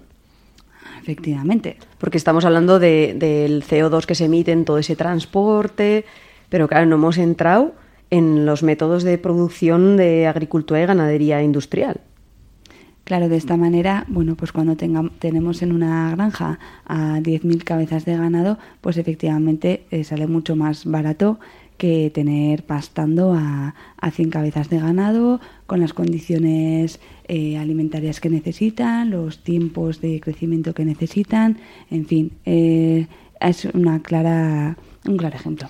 Claro, y todo esto es sostenible, y hablo de sostenible desde el punto de vista económico, mientras no se den las condiciones en las que haya unos aumentos de los precios, como está viendo ahora mismo, de los transportes por culpa del petróleo, que cada vez sea todo más caro y al final vamos a perder un poco la capacidad de comprar alimentos y esto viene un poco a, eh, tiene, un poco que ver con la soberanía alimentaria, ¿no? Que es el siguiente punto que queríamos tocar, que es un poco esa capacidad que tienes de producir tu propio alimento. Así es. Por ejemplo, si, hacemos una radiografía de qué ocurre aquí, en nuestro territorio, en, Navarra, vemos que en los últimos años ha disminuido el territorio dedicado a la agricultura y si encima analizamos un poco qué se produce, eh, la, gran, la gran mayoría, más o menos un 75%, o sea, tres cuartas partes de lo que se produce, eh, es cereal y forraje que, que encima no es para consumo humano, la gran parte es para alimentar, para hacer piensos y para alimentar a, esa ganadería tan demandante. Entonces, eh, pues eso es un poco lo que estamos viendo, son las tendencias del monocultivo, de especializarte mucho en producir algo poco diverso, que ocupa muchas hectáreas. Entonces, claro, ahora que estamos en, en ese momento, ¿no? En el que eh, estamos en la crisis del petróleo, uh -huh. que, que, se va a traducir en los precios, se está traduciendo, de hecho, en los precios de estos productos del día a día, pues aquí tenemos un poco de qué, estamos, qué hemos estado haciendo en los últimos años. Pues aquí tenemos el resultado. Sí, porque es que en estos últimos años hemos estado perdiendo pues muchísimas eh, superficie agrícola. Es decir, en los últimos 20 años hemos perdido 21.000 hectáreas para dárselo pues a la construcción o porque ha sido alterado para otras infraestructuras. Es decir, no le hemos dado la importancia que, que requiere tener tierra, tener terreno para poder alimentarnos. Claro, porque cualquiera diría, bueno, pues esto por la ley de la oferta de la demanda, en el momento en el que suba el precio del petróleo, pues me pongo a cultivar yo, que me sale más barato y punto. Pero hay un punto ahí de la pérdida de la fertilidad de la tierra y de la pérdida de área de fertilidad de la tierra que no se está teniendo en cuenta. Efectivamente, y luego también hay otra cosa que, por ejemplo, a nivel mundial eh, diríamos, no, pues es- nos venden, ¿no? Lo de eh, que la agricultura industrial es indispensable porque hay, bueno, pues para evitar la hambruna. Y a nivel global el 70% de, de la gente se alimenta de las pequeñas eh, pequeños huertos y así. Y en la Farroa también si bajamos la escala a pesar de que solo el 0,5% por ciento de la superficie eh, son pequeñas eh, tierras eh, de autoconsumo, dan de comer a, a 90.000 personas, que es una pasada, ¿no? Sí, la verdad que sí. Y bueno, para, para cerrar un poco este punto, que, que lo estamos planteando todo tan negro, algo positivo, Mary. Algo positivo es, pues bueno, que la superficie de, de tierra ecológica, ¿no? Aquellos productores que están decidiendo eh, bien empezar a cultivar en ecológico o bien eh, transitar a un cultivo ecológico, pues está aumentando. Y por ejemplo, el año pasado había más de 800 actividades registradas en ecológico. Es decir, hay una dirección que es muy positiva, que es volver a recuperar la tierra, pero desde luego no hacerlo de cualquier manera ni a cualquier precio, sino de manera ecológica, respetando los ritmos de la tierra y el territorio. Así es. Claro, en un momento en el que los supermercados, incluso los grandes, las grandes superficies, están empezando a cultivar el ecológico, hay que saber un poco bien cuáles son lo- las claves ¿no? de consumo de, de- de- a la hora de hacer la compra. Entonces vamos a centrarnos un poco ahí, si, si os parece, en las claves ¿no? de, la, de la compra. Sí, porque saludable no significa sostenible y que algo sea sostenible no tiene por qué eh, ser, por ejemplo, ecológico. Bueno, hay un follón aquí entre bio, eco, local, eh, fresco, de origen local, en fin, vamos a intentar desgranar un poco qué es qué y, y bueno, pues que no todo siempre es eh, coherente, ¿no? Que todo no es ni blanco ni negro y vemos un poco esos diferentes matices, ¿no? Podemos empezar hola ya por hablar del consumo de temporada. ¿Qué es eso de consumir cosas de temporada? Pues es algo que, que por la vida que llevamos cada vez nos queda más lejos y casi ya no sabemos qué es de cuándo. Entonces el consumo de temporada es algo tan sencillo como consumir lo que sin forzar un cultivo tu tierra con tus ca- características climáticas te daría. Entonces, eso tiene una serie de ventajas y, por supuesto, también de inconvenientes. Entre las ventajas, Mary, ¿cuáles des- destacarías? Pues por supuesto, lo primero es que está mucho más rico, ¿no? Eh, a ver que si os doy a elegir pues un tomate aquí de la huerta en la Madalena en agosto o un tomate del súper en enero, pues con qué os quedáis, ¿no? Con el de, con el de temporada. Sin aquí. Están mejor de precio, es decir, cuando podemos cultivar cosas que vienen de cerquita de casa, pues obviamente el precio es eh, mucho más asequible. Por otra parte, eh, aunque igual no sean ecológicos porque no tiene un sello, sí que son más ecológicos porque, bueno, eh, como van al compás de las características de la tierra y de los factores climáticos, pues necesitan menos necesitan eh, menos necesidades y efectivamente de ahí que son más ecológicos, ¿no? Y por última parte, pues que son mucho más sostenibles, porque si los traes de aquí de la Madalena o de Tudela, pues te va a costar mucho menos, es más sostenible que si lo traemos de, de Nueva Zelanda. Si tenemos que hablar de inconvenientes, hombre, pues eh, podríamos destacar que hay que aceptar que nuestros menús pues cambian un poco. Si yo me, Claro. me, me cierro a consumir solo lo de temporada, pues no voy a poder hacer un pisto en enero, ni etcétera. Entonces, bueno, eh, es algo que, que nos hace cambiar de chip.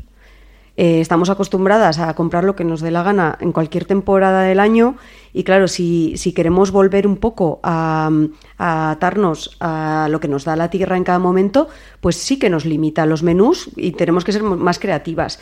Por ejemplo, ahora si vemos qué nos tocaría consumir ahora, mm, eh, más con este veroño que tenemos, sí que es verdad que aún las producciones de verano, algunas se están alargando, pero en principio, a partir de ahora, eh, esos productos de verano tan deliciosos, esos tomates, calabacines, eh, berenjenas, etcétera, en principio hasta agosto, julio, agosto del año que viene, no deberíamos consumirlos porque no son de temporada.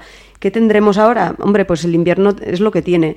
Pues es la tenemos otros productos como las todo tipo de coles. Sí, pero ¿no? bueno, también tenemos las escarolas, ¿no? Que ahora con una buena granada, pues como que coges a gusto, ¿no? También las primeras. Sí, calabazas y luego un montón de frutas de aquí de toda la vida, como las peras, las manzanas, etcétera. Eh, espinacas, bueno, a ver, hay, pero nos requiere de tener esa imaginación y por suerte hay otros alimentos que se recogen en, en verano y luego aguantan durante pues todas las legumbres, por ejemplo, que las puedes cocinar durante todo el invierno, pero sí que es verdad que hay que reconocer que bueno, que requiere un poco de, de inventiva. Bueno, pero viene a ser un poco como que tú cambias la forma de, de vestirte conforme avanzan las estaciones, igual coges hasta gusto la chaqueta, pues aquí también, ¿no? Cogemos a gusto otros alimentos que llegan en su temporada. Claro, el- lo que ahora mismo está de temporada en una zona, en otras, porque en otras zonas es verano, mientras en un sitio es invierno, eh, sí que está de temporada. Y entonces vamos con la segunda de las claves, si os parece, que es el consumo de kilómetro cero, el consumo local. Claro, al final si estamos consumiendo cosas de temporada, previsiblemente eh, sea mucho más fácil consumir de manera local, porque esos alimentos se están produciendo cerca de donde vivimos. ¿Y consumir local qué significa? Pues bueno, apoyar de alguna manera a esos productores que están, eh, que viven de eso, que gracias a ellos nuestros paisajes eh, se mantienen y conservan nuestro territorio, eh, pues es una manera de, de- de impulsarlos y de, y de protegerlos. Así es, porque al final lo que nos tenemos que plantear es, si yo compro un tomate en enero, ¿eso qué quiere decir? Tenemos, mm, así, am, para simplificar, dos opciones. O que se haya producido aquí, pero forzando las, can- las condiciones de ese cultivo, es decir, un invernadero en el que gastamos mucha energía para simular un verano, o viene de un sitio donde hay características de verano, por lo tanto estamos hablando ya de transporte. Entonces, por eso eh, destacamos lo importante del consumo de temporada, porque es una forma de poder acercarte a ese consumo kilómetro cero. Claro, y bien consumiendo de temporada, bien consumiendo de manera local, lo que estamos es, eh, bueno, reduciendo nuestros gases de efecto invernadero y estamos luchando contra el cambio climático que tanto estamos escuchando últimamente. Y todavía no hemos ido a lo que la palabra de moda, digamos, ¿no? Estamos hablando, una vez que cumplimos que el consumo es de temporada, una vez que, cumplimos que el consumo es de kilómetro cero local, ya entramos dentro de la producción ecológica. Así es. Eh, la producción ecológica, por suerte, ahora es algo que oímos más y que yo creo que la gente cada vez con- conoce más en qué se diferencia una producción ecológica de una producción no ecológica o industrial. Eh, básicamente, eh, y yo creo que lo que tiene todo el mundo claro es que, que se utilizan eh, menos pesticidas o están, de hecho están prohibidos, tienen una normativa propia, es otra forma de, de producir y que es mucho más respetuosa con, con el medio ambiente. Además, se priman las variedades locales porque son las que mejor se adaptan y son las que menos problemas van a dar, entre otras cosas. Además de. de- es una forma de imitar a la naturaleza y hacer eh, ecosistemas mm, en nuestros cultivos, ¿no? Unos ecosistemas que tengan insectos, que tengan otro tipo de, de fauna Sí, auxiliar. Que mantenga la biodiversi- biodiversidad también. Eso es, porque eso es esencial. Y muchas veces se nos olvida que esto habría que unirlo con la salud.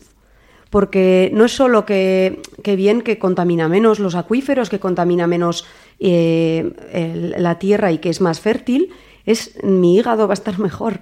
Porque al final todos esos pesticidas que, que se echan en la, en la agricultura y ganadería convencionales, al final, vale, hay unos periodos de, de seguridad antes de, de venderlos, etcétera, pero siempre va a haber un, bueno, un- unos miligramos que, que nos, que nos los comemos. Y, y yo creo que eso es algo importante que, que- que hay que tenerlo, tomárselo muy en serio.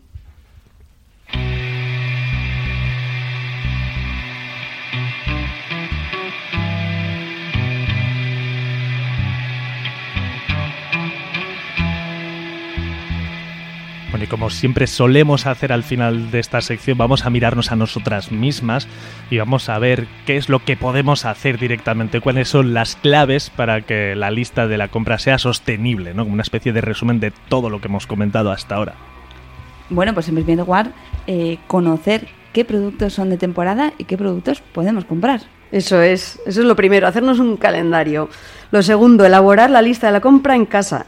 Ya no solo, bueno, para hacer una compra sostenible, para no tirar luego comida que no vayamos a utilizar.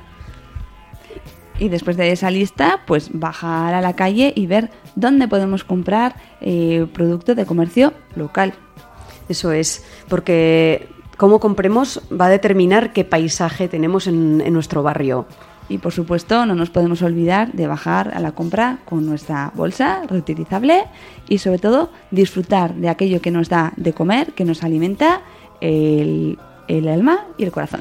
Eso es, ser creativas con, con nuestros menús y disfrutarlo, disfrutar de esos sabores que tenemos la suerte de estar muy bien rodeadas.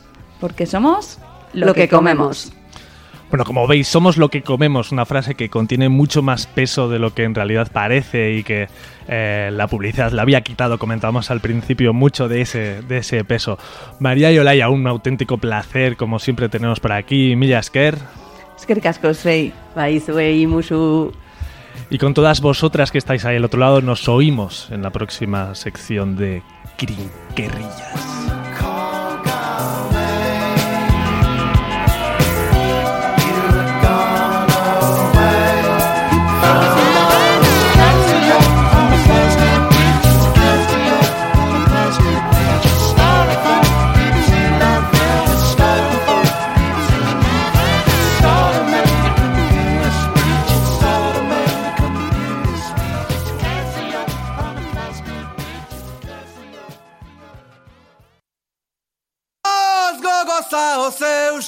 da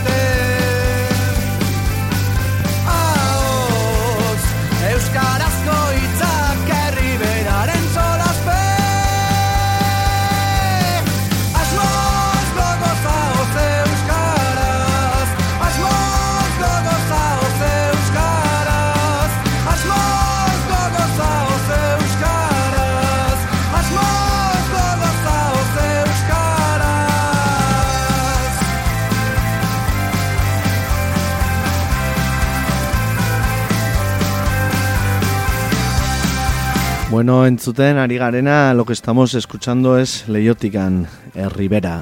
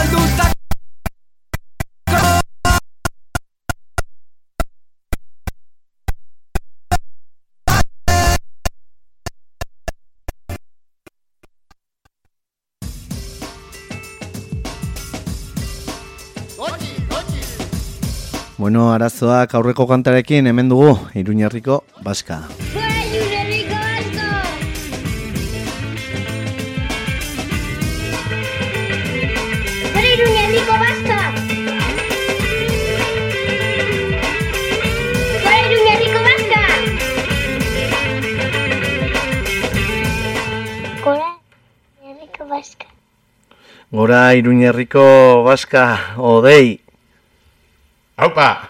Zer moduz? Ongitazu. Aspaldiko. Bai, motel. Ongi. Ze, errekuperatu zara edo... Bai, bai, ez dugu pista gehiagirik emango, baina hemen gaude, indart berrituta. Hau, bai, poste naiz, poste naiz.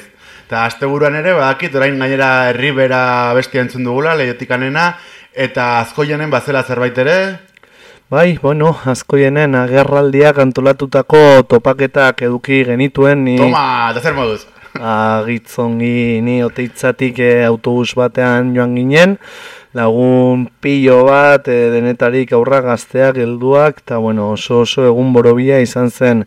Goizean eh, topaketak esan bezala, eta hierretan, bueno, amaika ere mutan lantzeko eta borrokarako eta lan egiteko prest agertu ginen, osea, undaka, unda piko lagun, oso oso emankorra eta bueno, gero kriston e, giroa non eta azkoienen eta bueno, bai bai, indar berrituta e, itzuli ginen herrira eta bueno, ager e, basko nun mortan, bueno, euskaraz bizitzera goazela, bueno, aldarrikatzeaz gain eraikitzera, ez da, eta oso polita herrigoraren ekimen berri hau, agerraldiaren, bueno, beste pausu bat eta eta primera nodei. Hori ona, hori ona. Jode, pues eh, eskerrak eh, herriberan ere baden horre sugarra eta baden, eh, baden indarra eta gogoaz, herribera eta bueno, ager zonaldea deitzen dena, pues hori ba, eh, batzuek zonano baskofona deitzen omen dute, eta horrela konsideratzen dute, baina bueno, pues eh, zona mixtan ere, eh, zona pseudo semi ezakizer baskofonan,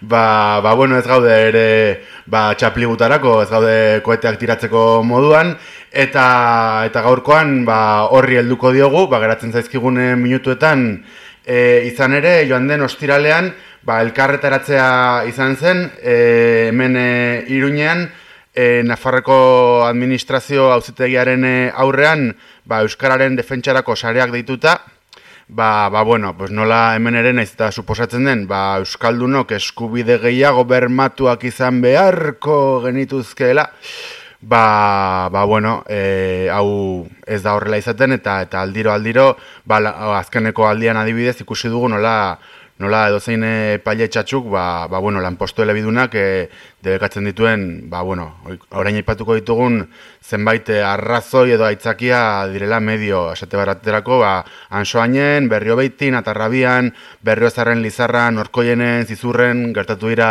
gixako kasuak azken aldian, eta horri buruz eh, hitz egiteko telefonaren bestadean daukagu, e, Fermin Zabalza, ba, Euskararen defentsarako sareko kidea, eta gure mikroetan ere beste batzutan izan duguna. Opa, Fermin, Eso, modu. Ongi, ongitazu. Ongi, ongi, eskerrik asko. Bueno, ja, hori, esan bezala, aurten ja bigarren, edo ikasturte honetan bigarren aldia, kasi kolaboratzailearen kolaboratzaile izendatu zaitugu edo horrelako zerbait. bueno, txorradak aparte, ba, bueno, gaurkoan aipatu bezala, ekarri zaitugona, ba, ostiraleko elkarretaratzearen e, inguruan aritzeko edo horren kronikatxoa ekarre diezaguzun. Zer modu joan zen kontua? Ba, ongi, bai, jende multxo bat elkartu ginen, eta, bueno, eh, indartzu jokatu genuen, eta ongi, bai. Mhm. Bai, Et- bai. Eta, bueno, ba, pixka bate gainetik aipatu dut, baina, baina bueno, eskatuko dizut zabalago kontatzeko, ba, ba zer dela eta, e, bueno, pues ja, mobilizazioa deitzearen e, e, arrazoia edo zein Bai. izan den horretarako zioa. E, ba, bai, bueno, zuk esan duzun bezala, e, ba, eremu misto, bueno, legearen arabera, eremu mistoan dauden e, zenbait, e, bueno, zenbait, e, zainbat e, herritan, ba, bueno, Nafarroko administrazio duzitegiak eragotzi du lanpostu elebidunak jartzea, eta, bueno, hori da larriena, eta hain larria espada ere, ba, e, merezimendu gisa e, euskara baloratzea ere e, eragotzi dute, ez? Bueno, guri batez ere importatzen dugu, ba, lanpostu elebidunak egotea, ba, e, arretza eta euskara emateko, eta lan euskara ere egin izateko, baina hori ba, bai bata bai bestea eragotzi dute e, hori ba, aipatu dituzun herrietan eta gehiagotan eta eta hori eta okerrena da ba bueno guritze gustatzen e, euskararen lege hau baina euskararen lege honek ere ba besten du eta almen ematen die eremu mistuko udalei ba nahi duten lanpostuari izateko ba bueno honek profil elebiduna izanen du eta euskara jakin beharko da ba hori hemen lan egiteko. Eta eta lara eta guztiz ere ba hori ba Nafarroko administrazio zitegia ari da ba hori eragozten eta eta hori, bueno, horretarako ez dakit eh, jurisprudentzia eta esten du, bueno, ez zait hortan oinarritzen da, edo hori esten du, baina, bueno, ba, iduritzen zaigu, e, bueno, ari dela, e, Nafarko administrazio uzitegia ari dela, ez da ozkion almenak hartzen, ez? Legearen gainetik jartzen du bere burua, ba, Euskararen kontra egiteko, eta hori erantzun behar dela, izan ere, e, bueno, garai batean, batzutan Euskaren aldeko e, bazpena ematen zuten, beste batzutan kontra, baina, bueno, jazkenek urtetan da sistematikoa, e, lanpostu elebidunen kontuetan, ba, kontra, kontra, kontra, eta orduan hori, ba, Navarra Suma, kujetek eta badakite zer egin, e, jarri rekursoa, eta Nafarroko administrazio auditegiak e, arrazoi emanen die. Eta orduan, ba, hori, erantzun behar da, bestela, ba, janen gaituzte. Mhm. Orduan, e- ea ongi ulertu dudan, Bai. le, legez Euskaldunoi badagokigu ba, aurrez aurreko postuetan gutxienez e, Euskaraz hartatua izateko eskubidea, ezta? Eremu mistoan bai, eta... Ere, ere mumistoan, ere mumistoan, bai, gure, gure iruñerriari buruzari nintzen. Hori ba, iruñarria, eta bueno, litzarra, garez, eta rabian zuain, eta e, lege honek, hori nahiz eta guztoko izan, lege honek, almen ematen die udaloiei, ba, esateko, bueno, ba, zakite, kultura koordinatzailea adibidez, ba, elebiduna izan beharko du, ez? Eta hori, eta holakoak kendu ditu, ba, hori, azkeneko aldian, ba, orko jonen, e, antsoainen, e, zizurren, e, kirol koordinatzailearen lanpostuari, e, bueno, eragotzi, e, eragotzi du e, lanpostu horri profit elebiduna jartzea, eta, bueno, ba, horten ari da, eta gero merezimendu izatea ere eragozten ari da. Beraz, legearen kontra ari da. Bai. Eta, eta nola liteke hori? Nola liteke, ba... bueno, ba... Esan nahi dut, nik ulerdezan eta eta entzuleak ere ulerdezan, ez? E, zeren eta hori, pues, legez dagozkigun eskubide batzuk, ba, suposatzen da legeak kasu horretan e, gure eskubideen babesle dela, baina ikusten ari gara nola aldiro aldiro, ba, ba bueno, e, hori sindikatu batek edo edo estremo zentroko ba, partidu honek e, ba, elegite bat aurkezten alduen, eta eta azken finean, pues, elegite horren bitartez, e, nahiko merke ateratzen den Euskaldunen e, eskubideak murriztu alizatea. E, bai, ba, bueno, e, Nafarko administrazio auzitegia, bueno, hori berezi, Nafarroko e, erakunde berezi bada, hor ez dago epailerik, e, askotan epaile esten dugu, baina bueno, hor ez dago epailerik maikideak dira. Mhm. Baina, bueno, epailekin bezala gertatzen da, ba, badirela nolabait e, maikide aurrerako jagoak eta maikide atzerako jagoak, ez? Mhm. Eta guk uste dugu maikide atzerako joiek eh, azkeneko urtetan daudela arraturik, eta, bueno, pixka bat egiten dutela, egiten dutela, ba, nahi dutena, ez? E, izan ere, bueno, Claro, haiek egin dezakete kutsu gora bera nahi dutena, eta, hau da, e, Nafarroko administrazio zitegia doainik da, ez? Ordan zu faltaitezke, eta esan nahizu, ba, eudalenek ez du betetzen Euskararen ordenantza adibidez, ez? Mhm. Baina arrazoirik ematen ez daizu hor- hortik goraia e, pleiteatzen segiteko hori behar da dirua, abokatuak, eta bueno, eta gainera askotan epaileak, e, ba, fatxa batzuk dira, eta orduan, Bai. euskara fobiko ematen diete arrazoia, ez? Eta orduan, e, bueno, hor pixkat, herritar arruntei hor bukatzen zaigu bidea, ez? Eta, bueno, ba, hori nik dut, e, Nafarroko administrazio auzitegiko maikide atzerakoiak oso arrotuta daudela, ez? E, guri pasatu zitegun adibidez, e, bueno, ba, Nafarroko, osea, Iruñeko sozietate publiko batek ez zuen betetzen euskararen ordenantza, ez? E, Mhm. eta, bueno, ba, herritar batek jarri zuen e, errekurso bat, eta orduan e, maikide, maikideek, e, kexa hori, kexa hortaz hartu ziren maik- maikideek, e, bueno, sei horri aldietan, argudiatu zuten, ez zutela eskumenik, e, Nafarroko administrazio zilegaiak ez zutela eskumenik e, sozietate publikoetan, ez? Ja. handi gutxira, e, Navarra sumak e, errekurso bat jarri zuen berrio zarren, hango sozietate publiko batek, ba, bueno, piztinak ere baten zituen sozietate publikoak, ezarri zuelako, ba, tabernariak elegiduna izan behar zuela, Mhm. eta berari arrazia emakieten. bai. Eta okerrena da, ba, bi kasutan, hiru maikita, maikidetatik bi, berberak zirela, osea, e, kasu, bat, kasu batean esatuten ezin dugu behartu euskararen errantza betetzera, ba, ez dugulako eskumenik, sozietate publikoetan, eta berrizarren, ba, arrazia eman zioten Navarra Sumario, besterik gabe, ez. Orduan oso lotxagabe eta oso arropuz gabiltza, eta, bueno, eta gutxien edo, gutxu seinalatu behar direla, eta esan, ba, bueno, dizu, e, Euskaren kontra ditzarete, eta baita legearen kontra ere, ez? Mhm. Bai. Bai, pues eh, aipatu bezala hor kontraesanak eh, agerikoak dira, baina bueno, nik de, ni ez naiz legelaria, baina Bai. nik dakidan eraino gisa honetako e, epaiak edo ne, neurriak eh, onartzen direnean, e, lehen ere zerbaitera aipatu duzu, ba nola aurrekari bat ezartzen den Bai. horren bidez, hau da, behin Bai, hau bai. gertatu denean, pues eh, merkeago eta aixeago egiten alden errepikatu Uste dut baietz. Mhm. Prozedura Bai, berdina. Nik esan oso ongi ez kontrolatzen, eh? nire naiz legalaria, baino, baino, bueno, eh, bai. Osa, ulertzen duguna neurri hauen bitartez, pues, atorrela azken batean, e, sistematizatzera, ba, ba, bueno, eremu mixto deritzoten e, horretan ere bai, ba, ba, bueno, ba, jendar, jendaurreko postuetarako edo lanpostu publikoetarako, ba, Euskara ez dela ez e, derrigorrezkoa, ez meritua sikera ere izaten. Claro, eta hola, e, oza, eragozten dute de facto, ba, Euskararen berreskurapena eta normalizazioa, ez digute uzten. Mhm. Bai, bai. Mhm. Eta zer da, hemendik eta aurrera aurre ikusten duzuena, ez dakit beste mobilizaziorik edo bestelakorik eba duzuen e, eskuartean? E, ba, bueno, e, segurazki olako ebazpen gehiago etorriko dira, Nafarroko administrazio utzitegitik, utzitegitik, eta, bueno, horri erantzun beharko diegu, eta gero, bueno, ba, taldekiren batek esan digu burlatan e, euskeraren ordenantza murriztu nahian da biltzala, edo lanpostu elebidunak, e, bueno, ez dakit, e, euskeraren terrantziak endu nahian da biltzala plantilla organikoan, eta ez dakit, behar bada hortik, hortik joko dugu. Mhm. Bai, bueno, pixkate bukatze aldera, ez dakit, Bai. eh, sortzen zaite zalantza edo jakin nahiko nuke, ez Bai. dakit, eh, hau, bueno, eragile sozial baten ekimena da, baina, baina bueno, pues, udaletxeetan eta gobernuan eta beste, ba, eragile politikoak ere badaude, eta eragile politikoak azken finean nolabait, badira hau kudeatzen dutenak, edo badute Bai. eskumenik edo modurik esku hartzeko. Ez dakit, baduzuen eragile politikoaren batekin eh, ba, kontakturik, eh, kontu honen inguruan, ez hitz egin duzuen. E, ba, ez, egia esan, ez, ez. E, claro, Edo babesik jaso duzuen, edo...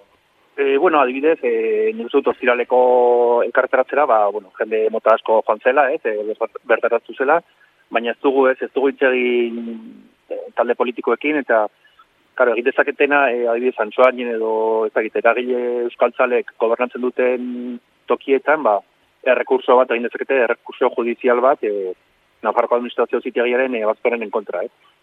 Baina, Mm. claro, horre ere, ba, epaiak bat nolako diren, ez, eta segurazkin hori emanen dioten arrazoia. Beraz, eta itzaila dago. Bueno, pues orduan ez dakit ezin den mezua, ez dugula demokrazian eh, sobera sinistu behar, bueno, edo zer, baina... dugula. Hori bai, burrukatu behar dugula, eta behintzat ez dakiela doainik atera, ez, e, gutxinez, e, bueno, e, nabaritu dezatela erresistentzia bat eta erantzun bat, ez. Hori da. Bueno, pues eh, mila mila esker eh, gaurkoan ere gurekin hemen izatearren, eta bueno, ba, ostiralekoaren eh, kronika eh, ona ekartzearren, ba, bueno, eguzkirratian baitugu hori, pues, eh, agerto paketen gauza positiboak, eta gero, pues, administrazioko eh, mamu beltzak. Baina, bueno, pues, Bai, guztiak ere da. presente izanen ditugu, eta Vale, ba, mila eskertu, behi. bai, bai, ba, segi Vale. bizkor eta hurrengor arte. Berdin, aio. Ongi izan, Fermin, aio, aio. Agora guz, zerrezko. Eta tira, ba, gaurkoan e, agendarako tartea ere hartuko dugu, ba, ba bueno, ohi dugun e, bezala, ba, euskaraz bizi nahi duzu agendari helduko diogu, ba, entzulek jakin dezaten, ba, bueno, ba, Iruñean eta eta Iruñerrian e, ze, ze ekitaldi dituzten euskaraz e, bizi ahal izateko zein e, ekitaldi antolatu diren e, datozen egunotarako. Eta bihar bertan esate baterako, ba, sarean euskarazen e, eskutik, e, arratsaldeko bostetan, iru D, e, iru dimentsio inprimagailuen inguruko ikastaro bat izango da, e, barainengo telezentroan, esan bezala, ba, sarean euskaraz e, ekimenak antolatuta, azken aldian ere, ba, neko, neko aktibo dabiltza hauek, eta e, liburu aurkezpen bat ere izango da karrikiri elkartean, bihar arratsaldeko zazpi eta ardietan, e, aurrek hitza. Eta hau ba, Josu Zabaleta e, itzuli du, eta eta bere izango da bertan e, libura aurkezten. Aurrek hitza liburua arratsaldeko zazpi eta ardietan, e, karrikiri elkartean, hementxe alde zaharrean.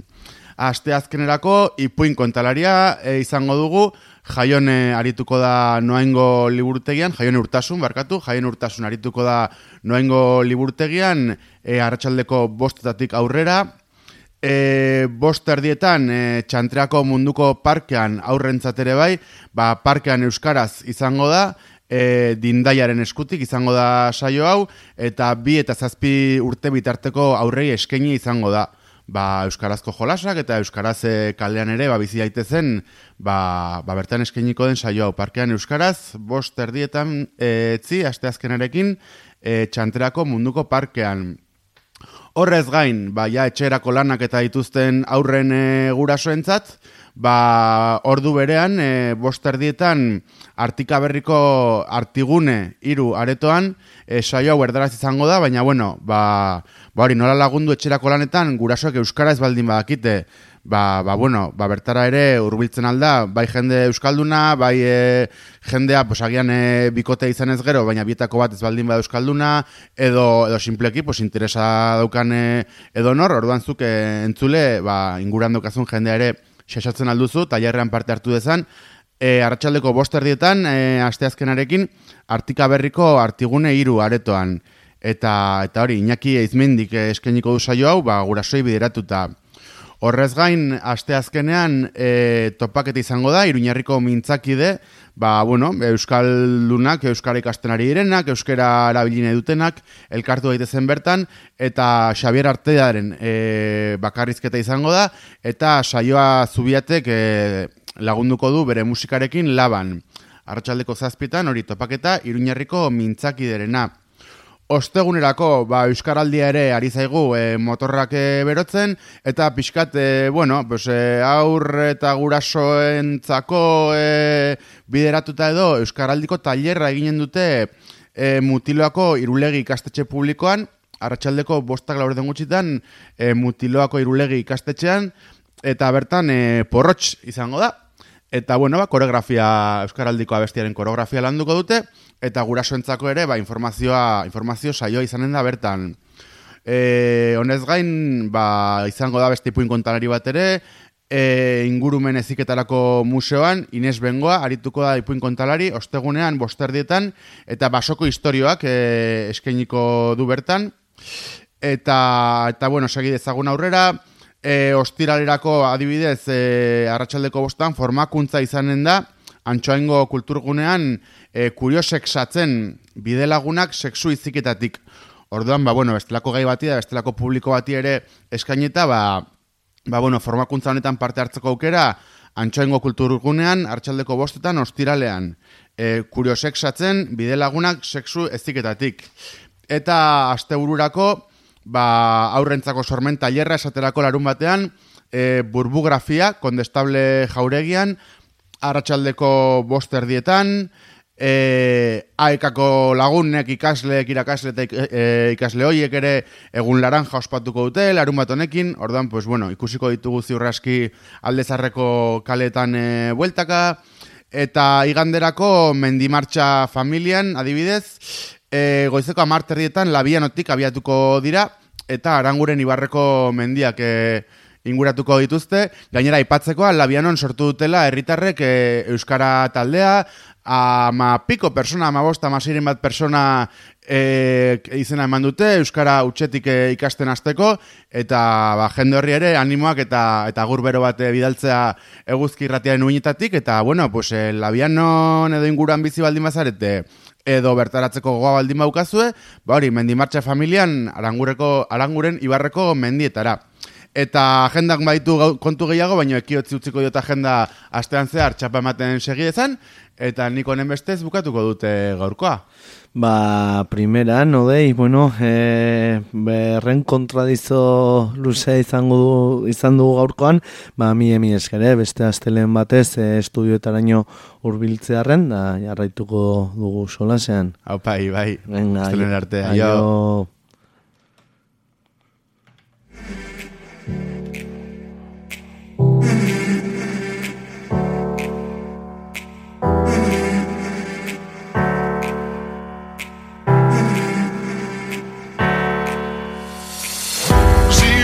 Bueno, entzule, hasta aquí lo que ha dado de sí el pasealecu de hoy. A partir de hoy, ¿eh? estaremos, estaré aquí con todas vosotras a partir de las 10 de la mañana, puntual, puntuales, para traeros toda la actualidad aquí en el magazine diario de Euski y Ratia. Mirarte bada, izanungi, ayú.